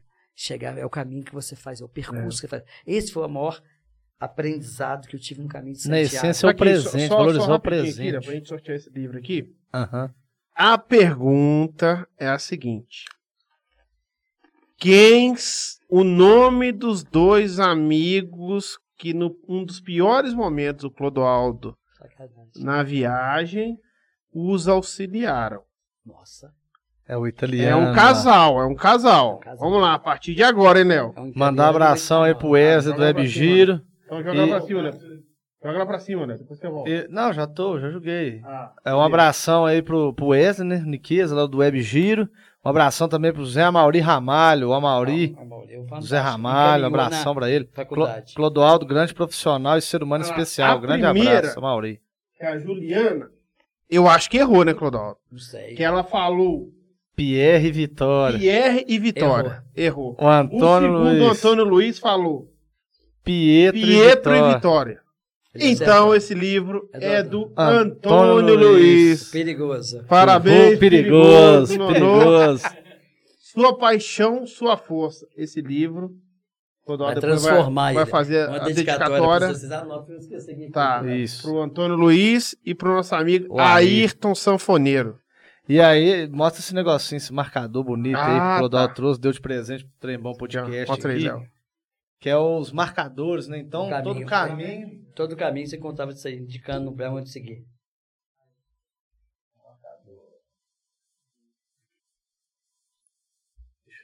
Show, Ótimo. Mais um que vai ficar no nosso cenário aqui. E a medalhinha, né? Ah, Que Medalha. a gente ganhou. Essa aqui é da onde, Clodoaldo? Também do caminho de Santiago. Eu dou só um cada um do caminho pra vocês. Não, e, a- e, a- e esse. Na verdade, esse aqui é porque o caminho você pode fazer ele a cavalo, a pé ou de bicicleta. Ah, Isso aí é de uma estrada E que você usa de encontra com várias pessoas a cavalo, a bicicleta. Mais de bicicleta e a pé. Mais de Mas eu bicicleta? já vi gente a cavalo também. Que bacana. Agradecemos muito, principalmente Demais, de pela presença. Que a gente já sabia que isso é especial, mas acho que ultrapassou, né? Demais, ó, professor Leandro Ramalho, abração pro Leandro, filho do Amauri Ramalho, lá em São do curso João. de Direito lá do Unibitã. Um abração pro Leandro aí, pra todo mundo de São João. aí? Não, gente e terminar. é só lembrando aí o pessoal pra se inscrever no canal, quem ainda não é inscrito. É a meta nossa dos mil inscritos aí. Quantos Quem inscritos já estão? Já tem. já tá, tava Quase 700, 800. tava 700, é, já tava Difícil chegar nos mil, 784. gente. Achei que não ia ser difícil, não, mas tá difícil. É, nós estamos com a meta aí até dezembro. Da gente conseguir chegar nos mil inscritos aí. Lembrando a galera que sexta-feira, Thiago Ozanan, o caramujo, né, que é arborista, é, ele é especialista, instrutor de tiro e também é especialista em voos, né, de paraglider. Isso, monomotor. Então ele vai estar com a gente aí às 8 horas, o horário de sempre aí, de costume da, da turma aí.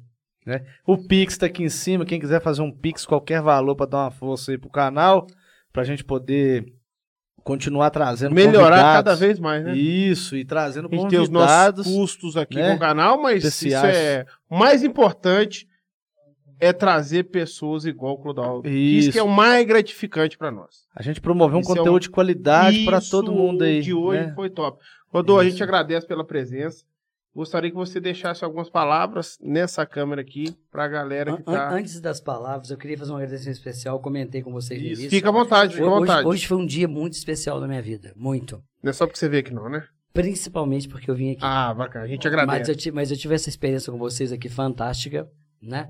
Eu tive um, um momento, um ponto de inflexão que não vou compartilhar agora, muito forte da minha Uhum. vida hoje. E tive um momento de muita alegria, né? A Luana, esposa do Emerson, Luana Moreira, não faz propaganda do Pilates lá. Fazer. Ela, ela mandou para mim hoje, através da, da, do- da esposa do Xander, um, um, um- um negócio com um vinho, uns queijos, não sei o quê. Mandou um livro para me ler, que ela falou que foi As Cinco Pessoas Especiais que Se Encontram no Céu, é um livro até de inspiração espírita, Uhum. que eu leio com maior tranquilidade, que eu gosto. Mas mais importante do que isso, ela escreveu uma cartinha para mim. Hoje, em termos de tecnologia, É, redes sociais, e-mail. Bem a Luana- original. A Luana fez uma cartinha, e Uh! hoje, e hoje eu tô muito chorão. E tava inspirada, viu? Porque original. escreveu pra caramba, viu? da cartinha. Eu tinha que fazer um agradecimento especial a ela, porque essa cartinha me tocou muito. E eu chorei muito da cartinha. Então hoje eu tô muito choroso, né? Vocês já perceberam aqui, peço até Motivo, desculpa, né? Não, que isso, imagina. essas coisas que eu vivo na Só história vida, bonita, Clodoaldo. São muito É, intensas, né? Exatamente, são muito Isso. intensas. E não tem. Então, assim, como mensagem final, não posso te registrar, de novo deixar de registrar o abraço pra minha irmã Mila, que faz aniversário amanhã.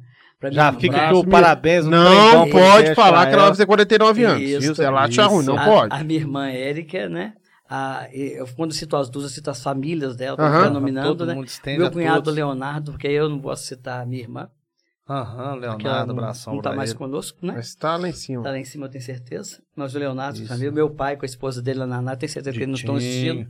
Mas eu sei que o pessoal vai comentar com ele, ele Aham. fica maior orgulhoso quando para aí na pra rua ele. e conta pra ele as coisas, Ditinho, né? família aí, abração todo Exatamente. mundo. E aí, como mensagem final, eu já falei um pouquinho agora há pouco da importância de se viver hoje, né? E eu quero reforçar isso. A vida acontece agora, gente. Não deixe para ser feliz amanhã.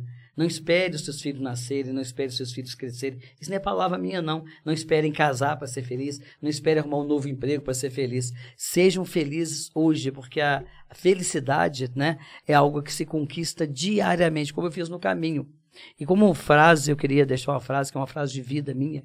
Desde 2012 eu adoto ela e ela me carrega. É uma passagem bíblica, Romanos, Romanos 8, 28. Eu não sou especialista em Bíblia, não, mas é uma passagem que me toca, que fala, né? É, tudo, eu falo que é tudo em letras garrafais.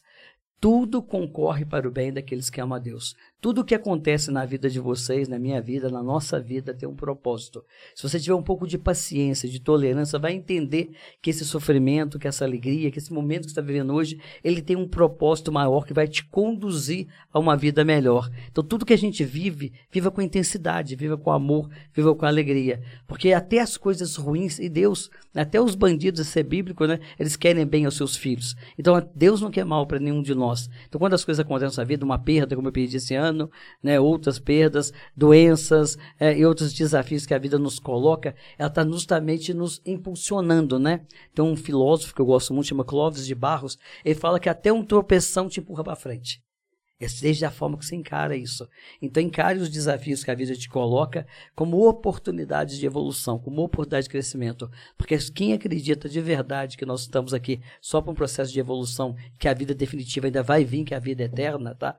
Acredita que de fato tudo concorre para o bem daqueles que amam a Deus. Obrigado. Extraordinário. Galera, a gente agradece vocês que estiveram com a gente aí. Obrigadão todo mundo É aí. uma Desculpa super live esqueceu de dessa. alguém aqui, É, né? porque é tu- aqui muitos não para convidados, quando né? o, o- Só para o final ali, o Dailer Isso. não, Não é é porque porque é meu meu tio, tio, não. mas esse caras- cara é fera. Amo tudo demais. Colocou a Emília também, a Gia, a Patrícia, Todo mundo. Galera, todo mundo. um abraço. Abração pra todo mundo. Sexta-feira tem mais live. Tem o Caramujo pra falar. Bater uma resenha com a gente aí, Isso, Tem bacana. muita história bacana pra contar pra gente. Ele também já visitou alguns países, ele vai contar um pouco dessa experiência dele, Isso. com essa questão do voo e tal. E dá uma, uma ajuda com a É. gente. Se inscreva no nosso canal aí, tá? Isso. Espero que Um vocês tenham abração pra gostado todo muito. mundo. Tchau, galera. Até a Valeu. próxima. Valeu, moçada. Obrigado a todos.